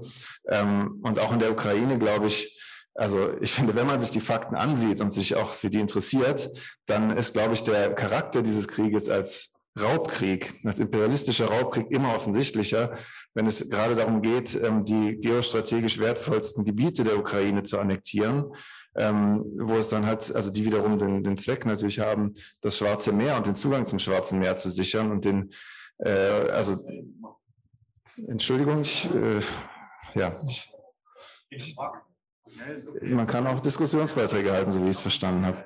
Okay, ich komme gleich zum Ende. Also ähm, ich sehe auch eine Blockbildung äh, definitiv äh, sich, äh, also ist doch dabei, sich anzubahnen, wenn wir uns die Shanghai Cooperation Organization ansehen, die ähm, zunehmende Bündnisbeziehungen nicht nur mit China, sondern auch zum, zum Beispiel mit Indien. Ähm, du hast selbst gesagt, dass China mehr Monopole äh, unter den globalen 500 hat als die USA.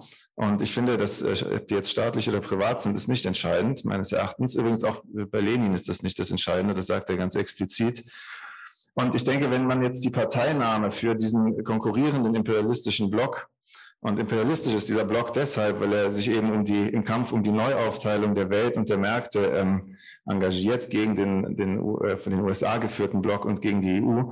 Wenn man das mit dem Klassenkampf verwechselt oder das für eine Demokratisierung der internationalen Beziehungen hält, dann ähm, ist man, glaube ich, auf einem ziemlichen Holzweg und äh, gibt auch den eigenständigen Standpunkt der Arbeiterklasse auf. Gut, Beate, ich würde das Wort jetzt ähm, an dich zurückgeben, damit du einmal antworten kannst auf diese Beiträge. Ja, gut. Ich beginne dann mal mit dem imperialistischen Gegenbündnis.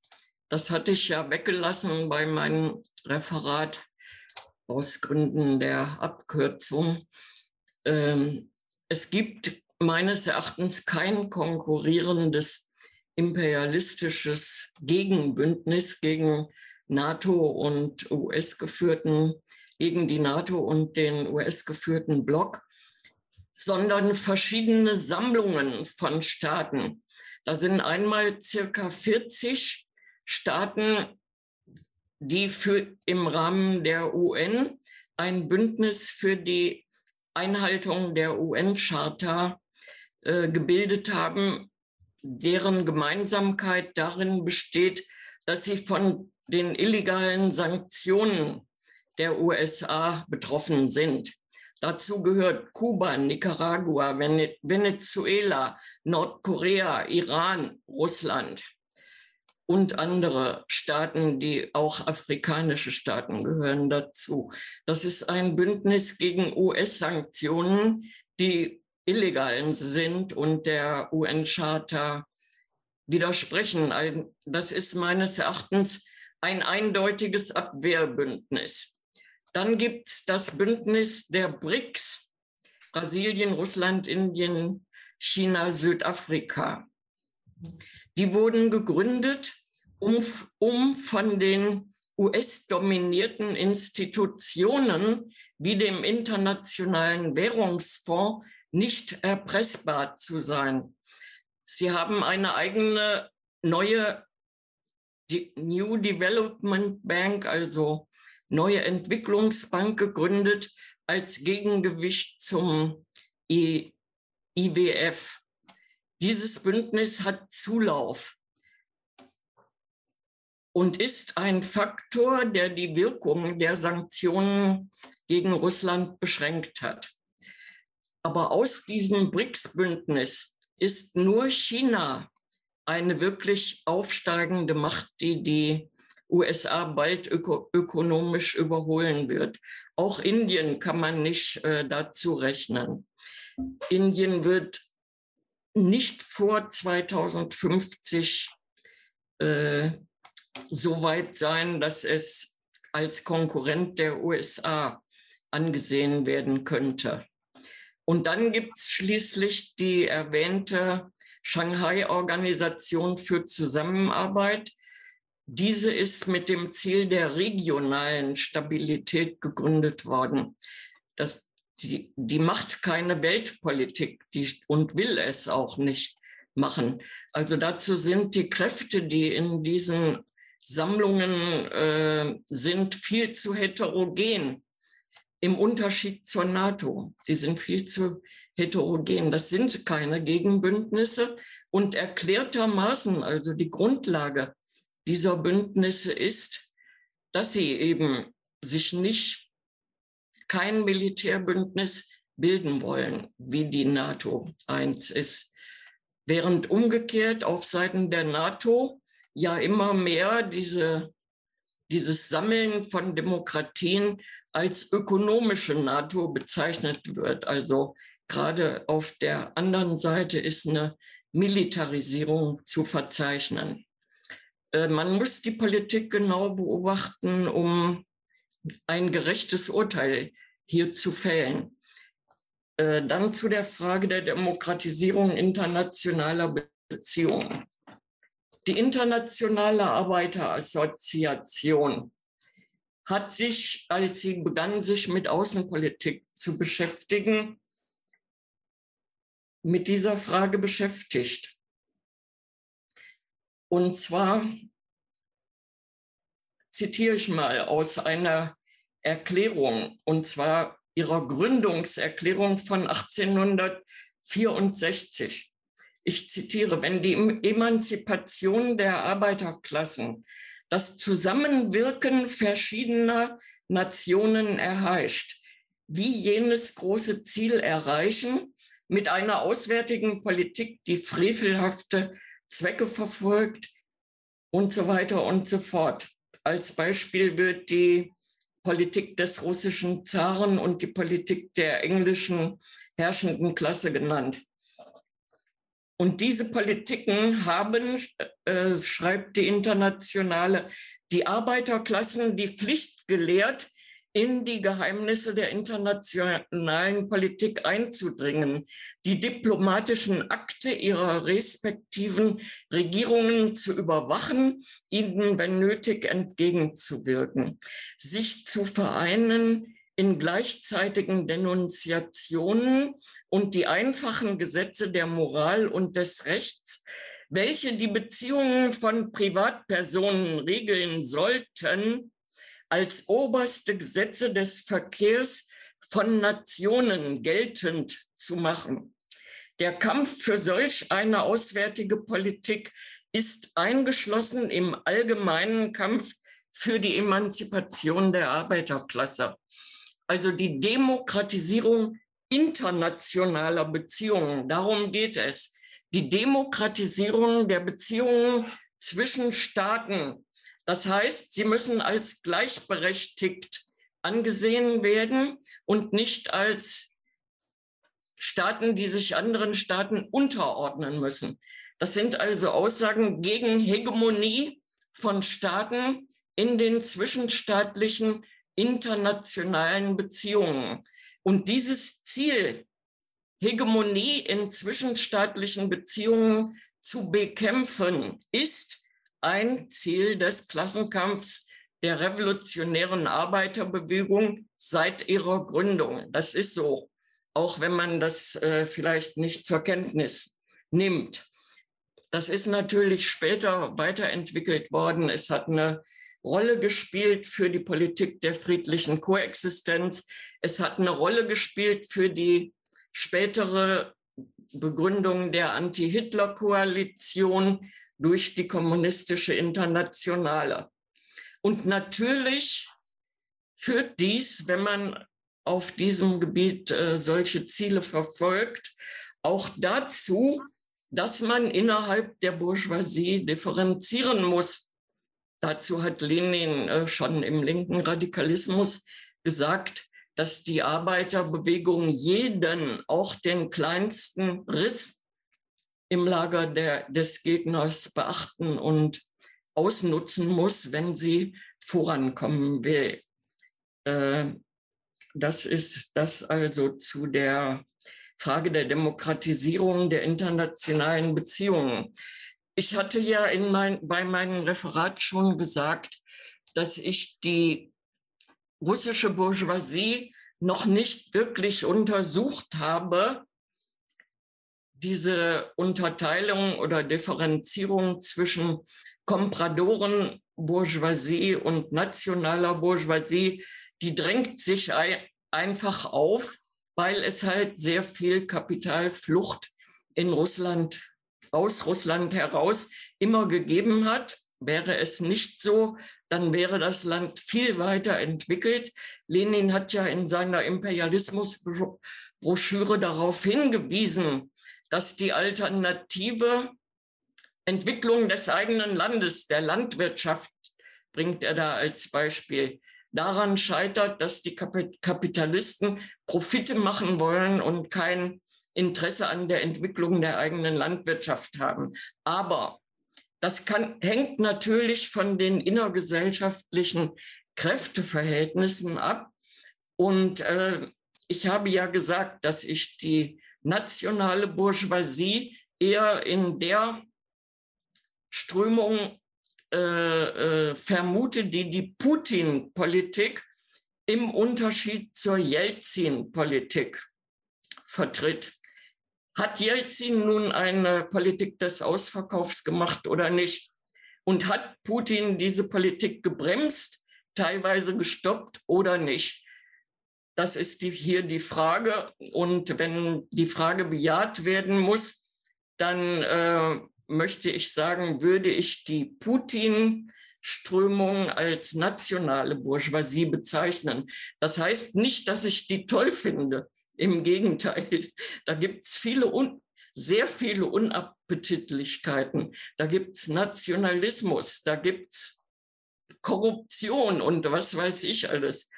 Das, das bezweifle ich überhaupt nicht. Auch finde ich die Kritik Putins an der leninschen Nationalitätenpolitik unsäglich, unsäglich. Das muss man alles ideologisch bekämpfen.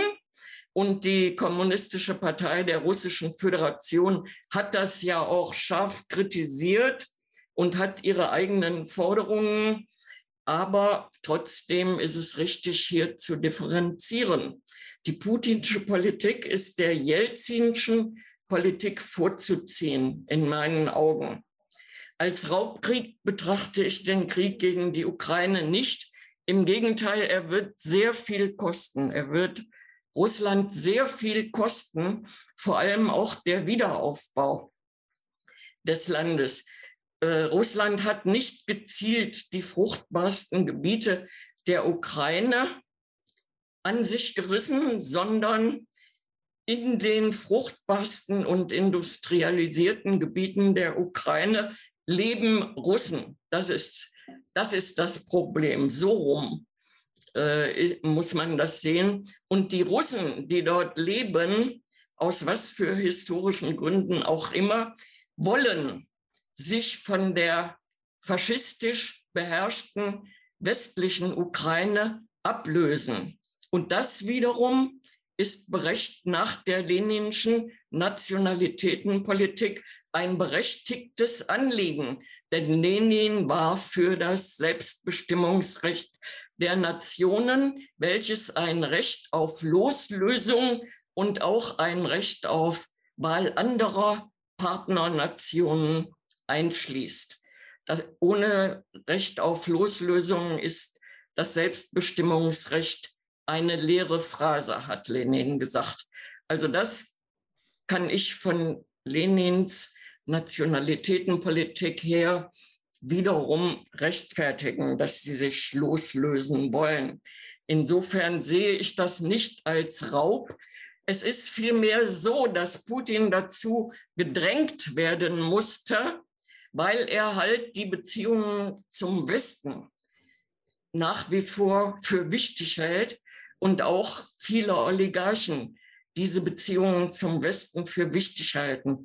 Es sind gerade die Oligarchen, vor allem die, die Kapitalflucht betreiben und deren von Vermögen vom Westen beschlagnahmt werden kann. Gerade die unterstützen den Ukraine-Krieg nicht. Insofern äh, ist, es schon, ist diese Differenzierung meines Erachtens angebracht, wenn auch, möchte ich noch mal betonen, es ist für mich nur eine Hypothese empirisch untersucht habe ich das bisher nicht. Das habe ich ja schon während des Referates gesagt. Habe ich jetzt was vergessen? Es gab noch die Frage nach den äh, ökonomischen Ursachen für die besonderen Interesse der russischen Monopole. Vielleicht könntest du da noch mal kurz drauf eingehen und dann machen wir mit der zweiten Runde weiter. Ich sehe keine Interessen der russischen Monopole in der Ukraine. Bisher nicht. Okay. Das kann sich noch herauskristallisieren. Das kann man alles nicht vorhersagen. Aber bisher sehe ich da nur ökonomische Belastungen, die auf die, den russischen Staat zukommen durch den Wiederaufbau. Und der Wiederaufbau hat ja schon längst begonnen. In Mariupol zum Beispiel sind ja schon zahlreiche neue Wohnungen gebaut worden die Stadt ist ja ziemlich zerstört worden. Also das wird, da wird, das wird viel kosten, der Aufbau, der Wiederaufbau der Ukraine. Also der Teile, die sich Russland anschließen. Wozu sie, möchte ich nochmal betonen, ein Recht haben. Das ist Selbstbestimmung. Hi Beate, äh, danke für den sehr spannenden Vortrag. Ähm, Du hast vieles Konkretes aufgezeichnet und das finde ich auch äh, wichtiger, weil sich daraus ja unsere äh, verallgemeinerten Begriffe ableiten. Aber ich möchte trotzdem auf äh, eine Frage auf so Begriffsebene stellen. Ähm, Du hast nämlich, äh, ich sag mal, die Kausalitätskette aufgezeichnet, ab wann man einen Staat als imperialistisch bezeichnet und dann, äh, äh, also von der Monopolisierung dann gesagt, okay, Verschmelzung, Finanz- und Bankkapital und dann, äh, also das Wesentliche ist, es äh, gibt ein starkes Potenzial und Drängen danach, Kapital exportieren zu wollen. Als du dann äh, im, im, Konkreten über Russland gesprochen hast, ähm, hast du quasi aufgezeigt, dass Russland Monopole hat und, und dann auch gesagt, äh, äh, es sind vor allem Energiekonzerne. Ich habe gerade geguckt, tatsächlich 18 der größten 25 Energiekonzerne sind äh, irgendwie exportieren Rohstoffe. Ähm, und äh, die, die Brücke aber nicht mehr dargestellt, warum jetzt für Russland die, der Export des Finanzkapitals wichtig sei. Weil das ist ja der Grund, warum man dann aggressiv nach außen Räume eröffnet und äh, ich sag mal andere Länder äh, unter sich ähm, äh, erzwingt, äh, weiß ich jetzt nicht, ob das, das richtige Wort dafür ist. Und ähm, da, das interessiert mich. Also ob du quasi, also wenn du sagst, okay, Russland ist genauso imperialistisch wie andere Staaten auch, ähm, äh, müssen wir dann nicht dann noch irgendwie ein weiteres Wort finden, um diesen qualitativen Unterschied äh, ähm, ausfindig machen zu können oder darstellen zu können, dass äh, äh, wenn das denn so ist, dass es nicht die Hauptstrategie Russlands gerade ist, Kapitalexport ähm, äh, weiter voranzutreiben. Ähm, ja, also um es kurz zu formulieren, wie wichtig ist für Russland gerade überhaupt Kapitalexport? So, mein, meine zweite ganz kleine Frage ist, ähm, du hast uns eine Liste mitgegeben von ähm, Ländern mit den äh, größten transnationalen Konzernen. Und da frage ich mich einfach, zum Beispiel ist aufgelistet, dass Brasilien acht davon hat. Ähm, wie sieht es denn aber aus, wenn in diesen Konzernen in Brasilien große Unternehmensbeteiligungen von der USA zum Beispiel sind, dann werden sie ja trotzdem als brasilianische Konzerne gelistet. Ähm, hast du das so als Indikator? Äh, kannst du da vielleicht noch mal näher drauf eingehen? Das fände ich sehr interessant. Danke. Ähm, ich bin ein bisschen, sorry. Ich bin ein bisschen nervös, aber ich hoffe, ich kann meine Frage formulieren. ähm, also wir haben ja jetzt quasi gesehen, dass durch die Bildung von Moni äh, Monopolkapitalismus und durch die äh, Finanzkrisen, die dadurch entstehen, ähm, die kleineren Unternehmen und so sich ja, also die werden ja, die gehen ja quasi kaputt. ähm, und sich die Macht immer mehr bei den ähm, transnationalen äh, Konzernen sammelt und so weiter. Ähm, und das ist ja häufig auch eine Kritik, die so von bürgerlichen und konservativen Kräften kommt, also dass quasi die nationale Bourgeoisie ja zerstört wird durch diese ähm, äh, durch diesen Monopolkapitalismus. Und meine Frage wäre jetzt, ähm, es ist ja schon ein wichtiger Punkt, sich auch gegen den Imperialismus und diese ähm, Vorherrschaft, sage ich mal, der, äh, des Monopolkapitalismus zu stellen. Ähm, ist es irgendwie möglich, das ohne eine Kooperation mit bürgerlichen Kräften ähm, zu schaffen oder kann man das in Kauf nehmen, um sich ähm, dagegen zu stellen? Was, wie würden Sie das einschätzen, was da ähm, wichtiger ist, gegen die nationale Bourgeoisie oder gegen transnationales Kapital quasi vorzugehen, vor allem auch im Hinblick auf die Machtverteilung oder die ähm, Ausübung von Macht auf die Politik, auch international. Danke. Also ich möchte mich auch noch mal gerne für den netten Vortrag bedanken und hatte eine Frage, die sehr in die Richtung meines Vor Vorredners geht. Die Argumentationskette war ja die, äh, Lenin hat mal gesagt, dass Staatsmonopolkapitalismus gleich Imperialismus ist. Dann hast du diese Forbes-Liste durchgeguckt, hast gesehen, von den 500 größten Unternehmen sind sieben auch aus Russland und hast daraus den Schluss gezogen, dass Russland imperialistisch ist, wenn ich das kurz richtig nachvollziehe. Nun hast du aber kein produktiv-kapitalistisches Unternehmen aufgelistet. Es sind alles Unternehmen, die in irgendeiner Form eine Rente beanspruchen und nicht produktiv kapitalistisch sind. Äh, nun ist der Kapitalismus aber die Herrschaft des, äh, der produktiven Bourgeoisie und eine Rente kriegt man nur dann, wenn auch vorher ein äh, produktiver Profit erwirtschaftet worden ist. Es, es heißt also, dass eine Rente zwar formell relativ hoch sein kann, aber von der wirklichen strukturellen Macht, die die Rentiersklasse besitzt, steht sie doch hinter der produktiven Bourgeoisie hinten an. Kann man, wenn man jetzt die Analyse macht, Russland ist imperialistisch, weil es halt diese großen Rentenkonzerne hat, die ja wirklich nur Renten einfahren. Kann man da wirklich das gleichsetzen mit produktiver Bourgeoisie in den entwickelten kapitalistischen Staaten, USA, Japan, EU? Oder müsste man nicht eine Differenzierung treffen, diese Rentenkonzerne rausrechnen und dann nochmal diese Analyse neu machen? Also kurz die Frage, mit welchem Recht oder mit welchem Argument kann ich Unternehmen, die eine Rente abziehen vom Profit, gleichsetzen mit den kapitalistischen Unternehmen, die den Profit erwirtschaften. Ja, wir machen, wir machen den letzten Redner jetzt noch okay. mit und dann machen ja. eine Antwortrunde. Ja, also sehr viele Punkte, auf die man eingehen könnte. Also vielleicht erstmal zu dem Krieg. Ähm, ich will mal sagen, der Erste und Zweite Weltkrieg waren schon auch ziemlich teure Kriege. Ähm, und äh, dass der russische Krieg in der Ukraine jetzt auch was kostet, das braucht einen, glaube ich, nicht zu wundern. Es ist ja jetzt auch ein Krieg, der nicht gerade nach dem Plan des Kreml verläuft. Also ich glaube, man hat da ziemlich offensichtlich mit einem schnellen äh, Handstreich gerechnet äh, und nicht mit dem, wozu es jetzt geworden ist. Ich finde es aber auch ein sehr ähm, komisches Imperialismusverständnis, wenn man nur dann von einem imperialistischen Krieg sprechen will, wenn da jetzt irgendwie Soldaten geschickt werden, um Ölquellen zu besetzen oder sowas. Das ist ja überhaupt nicht das Verständnis des Marxismus vom Imperialismus oder vom imperialistischen Krieg. Das ist doch ein imperialistischer Krieg dann, wenn er ein Krieg ist, der aus den Widersprüchen des Imperialismus hervorgeht und der von bürgerlichen Staaten, weil die Bourgeoisie selber ohne den Staat führt keine Kriege, das machen immer die Staaten, ähm, wenn er von den bürgerlichen Staaten um die Neuaufteilung von Regionen oder der, der ganzen Welt direkt geführt wird. Und das ist meines Erachtens sehr klar der Fall. Ich finde es ein komisches Verständnis vom Kapitalismus, wenn man sagt, das ist die Herrschaft der produktiven Bourgeoisie und nicht der Bourgeoisie insgesamt Also ich weiß nicht, woher das kommt, dieses Verständnis, weil äh, mein Verständnis ist das nicht. Es gab immer schon verschiedene Fraktionen des Kapitals, das hat auch schon Marx übrigens beschrieben. Ähm, und abgesehen davon ist die Produktion von Rohstoffen auch Produktion. Ansonsten wären jetzt irgendwie auch Total und Exxon und so weiter auch keine imperialistischen Konzerne. Das fände ich äh, dann auch etwas seltsam, dieses Verständnis.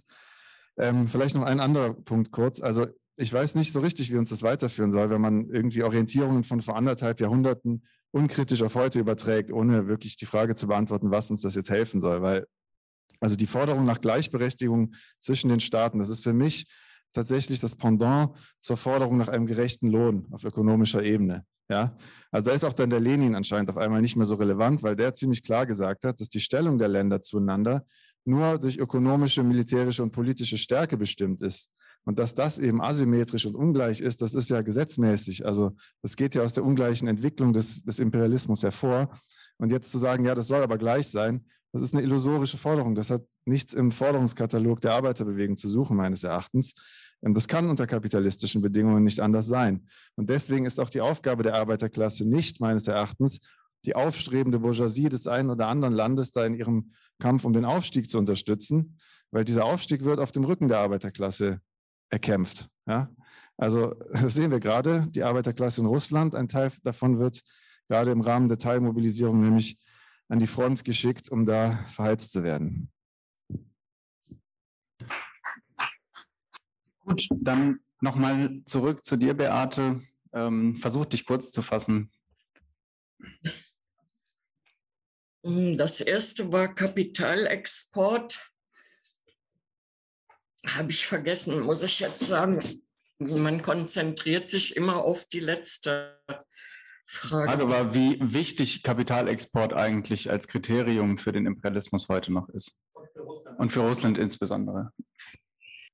Lenin hat mit seiner Broschüre erläutern wollen, was die ökonomische Grundlage für den Imperialismus seiner Zeit ist.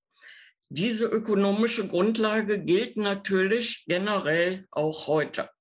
Wenn man nun den russischen Kapitalexport betrachtet, dann ist er zum einen am besten äh, zu charakterisieren als Kapitalflucht, Oligar ins Ausland verschlepptes Oligarchenvermögen, das in Yachten, in Immobilien in Großbritannien, in Israel oder auf Zypern angelegt ist, in Villen aller Art, von denen die ja mehrere haben.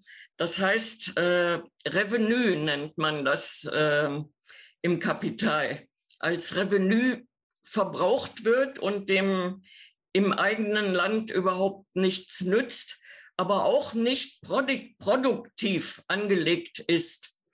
Natürlich gibt es auch Oligarchen wie den Mordaschow, der bei TUI Großaktionär war und das jetzt seiner Frau überschrieben hat, der äh, Kapital im Ausland produktiv angelegt hat, nämlich als Ankeraktionär bei TUI.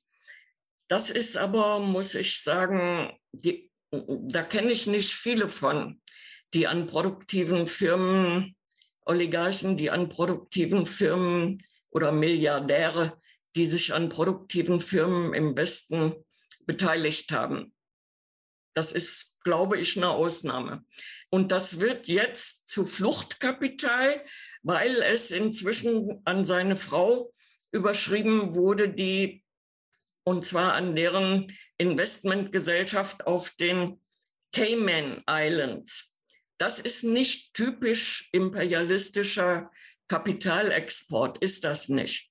Äh, nimmt man dagegen andere Rohstoffkonzerne Russlands wie Gazprom oder Rosneft, die Tochtergesellschaften auch bei uns hier in Deutschland haben, dann wird deutlich, dass diese Tochtergesellschaften vor- oder nachgelagerte Produktion der Rohstoffproduktion sind.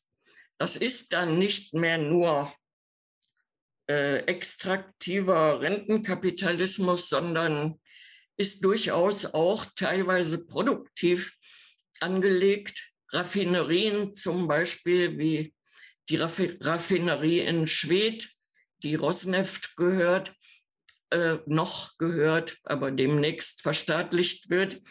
Aber ähm, trotzdem muss man sagen, ist es ein Kapitalexport, der dem Warenexport, nämlich der, dem Export von Rohstoffen, untergeordnet ist, weil er halt vor- und nachgelagerte Betriebe der Rohstoff, für den Rohstoffexport von Gas oder Öl in die Europäische Union äh, umfasst.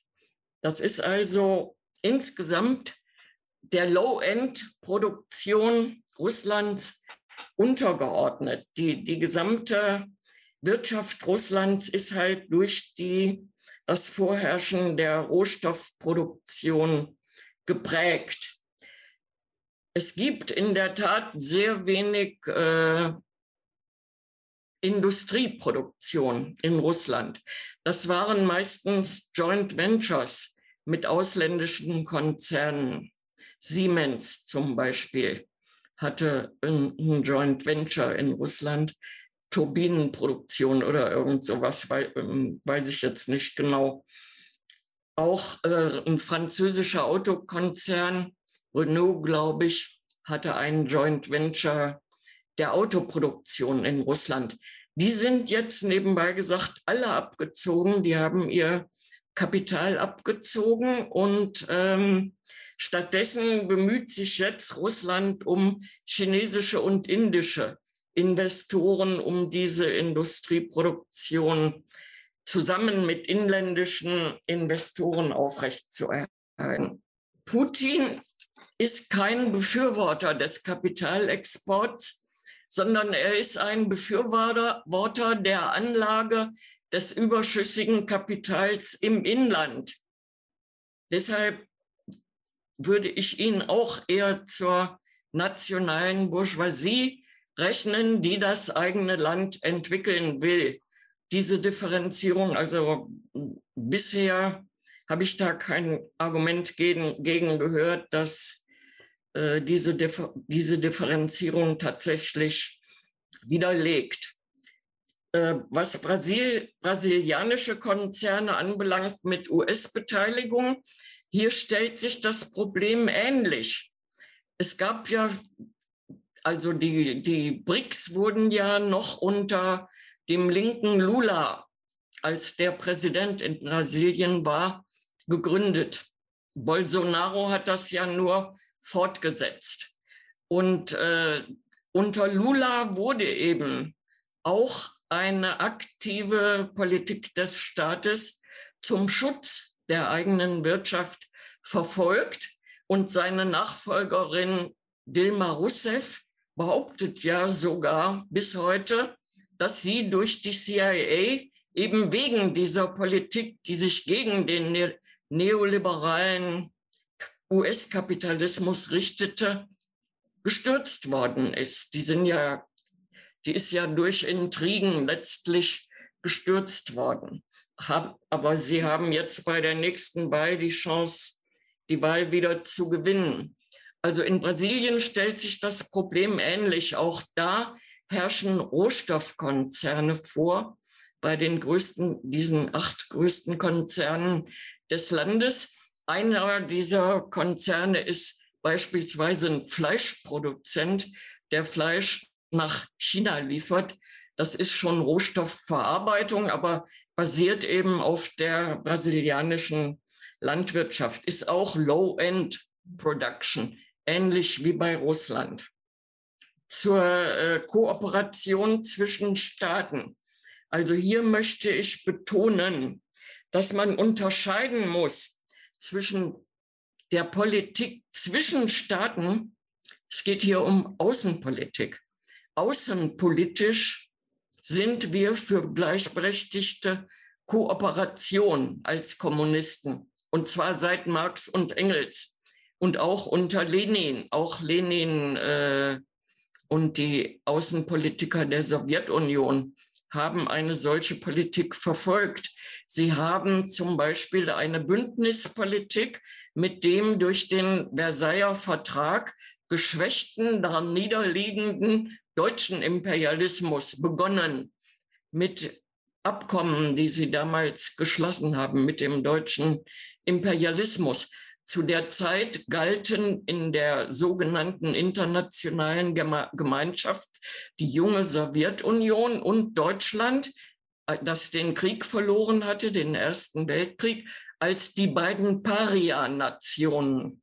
Und, und die haben sich ähnlich, auf ähnliche Weise zusammengetan wie heute Venezuela und der Iran, kann man sagen, als Paria-Nationen der imperialistischen sogenannten internationalen Wertegemeinschaft. Man muss also unterscheiden zwischen zwischenstaatlicher Politik auf der einen Seite und dem Klassenkampf im Innern des Landes, wobei allerdings richtige Ziele für die Außenpolitik zum Klassenkampf im Inneren eines jeden Landes gehören, so wie wir heute zum, äh, im Klassenkampf gegen unsere Bourgeoisie beispielsweise gegen Aufrüstungspolitik, gegen das 200 Milliarden Programm äh, des deutschen Imperialismus eintreten. Das gehört,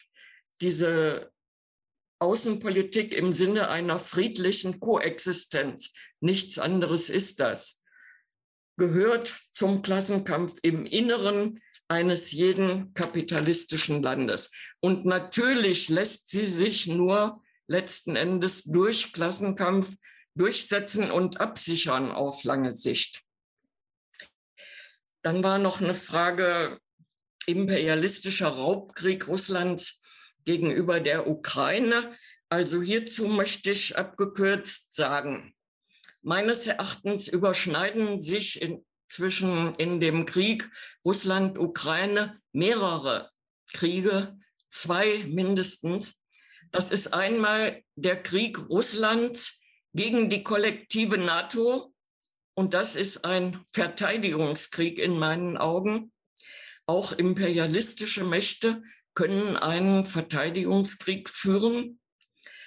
Und zweitens gibt es den Befreiungskrieg der Volksrepubliken des Donbass gegen das faschistische Regime oder das faschistoide Regime. Da wollen wir äh, uns gar nicht streiten, wie man das, ob man das so oder so nennen soll. Also diesen Befreiungskrieg des Donbass gegen das faschistoide Regime gibt es gleichzeitig, bei dem Russland als imperialistische Macht die dieses Regime unterstützt, also dieses, ähm, die Volksrepubliken unterstützt. Und auch diese Unterstützung der Volksrepubliken, auch ihre Anerkennung war nur durch den Klassenkampf in Russland durchsetzbar. Die ist, Putin wollte das nicht. Der wollte das Minsker Abkommen. Also die, die nationale Bourgeoisie Russlands wollte sich mit dem Westen vertragen und in das westliche Lager aufgenommen werden. Sie wollte friedliche Koexistenz mit dem Westen, keinen Krieg gegen die NATO. Das Minsker Abkommen war die letzte Chance, kann man sagen, um zu einer Lösung im Sinne der friedlichen Koexistenz mit dem Westen zu kommen in der Ukraine. Das wurde aber vom Westen mit Duldung des Westens zunichte gemacht. Es scheiterte. Und das erst hat verbunden mit dem schon lange innerhalb Russlands, äh, mit der schon lange innerhalb Russlands im Klassenkampf innerhalb Russlands geforderten Anerkennung der Volksrepubliken erst bewirkt, dass Putin die Volksrepubliken anerkannt hat und ihnen zu Hilfe geeilt ist militärisch. Hierzu schreibt, bringt Lenin beispielsweise, das möchte ich zum Schluss doch noch empfehlen, Lenins Kritik an der Junius-Broschüre von Rosa Luxemburg. Lenin war ja ein Befürworter der Selbstbestimmung der Nationen, Rosa Luxemburg nicht.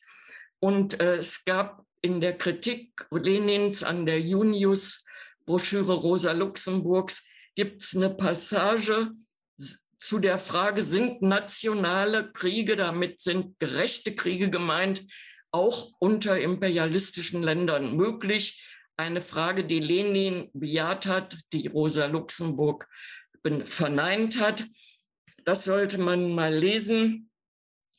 Auch ein imperialistisches Land kann legitime nationale Interessen verteidigen. Und das haben wir im Zweiten Weltkrieg gesehen, wo Frankreich sich beispielsweise als vom Hitlerfaschismus besetztes Land, das selber imperialistisch ist, sich der Anti-Hitler-Koalition angeschlossen hat. Es gibt jede Menge Länder, die einerseits abhängig sind von imperialistischen Großmächten, gleichzeitig aber selber Kolonie, Kolonien haben. Paradebeispiel hierfür ist Portugal. Hat seine Kolonien erst 1974 verloren. Bis dahin war es selber Kolonialmacht, aber von England, später von der EU abhängig. Diese äh, Verhältnisse gibt es, die sind sehr kompliziert und man muss halt in jedem Einzelfall untersuchen, worum es geht. Und hier im Krieg Russland-Ukraine geht es um mehrere parallele Kriege. Ein Verteidigungskrieg Russlands gegen die kollektive NATO, einen Befreiungskrieg des Donbass gegen ein faschistisches Regime, ukrainisches Regime, das von der NATO unterstützt wird und zu einem Stellvertreterkrieg gegen Russland genutzt wird.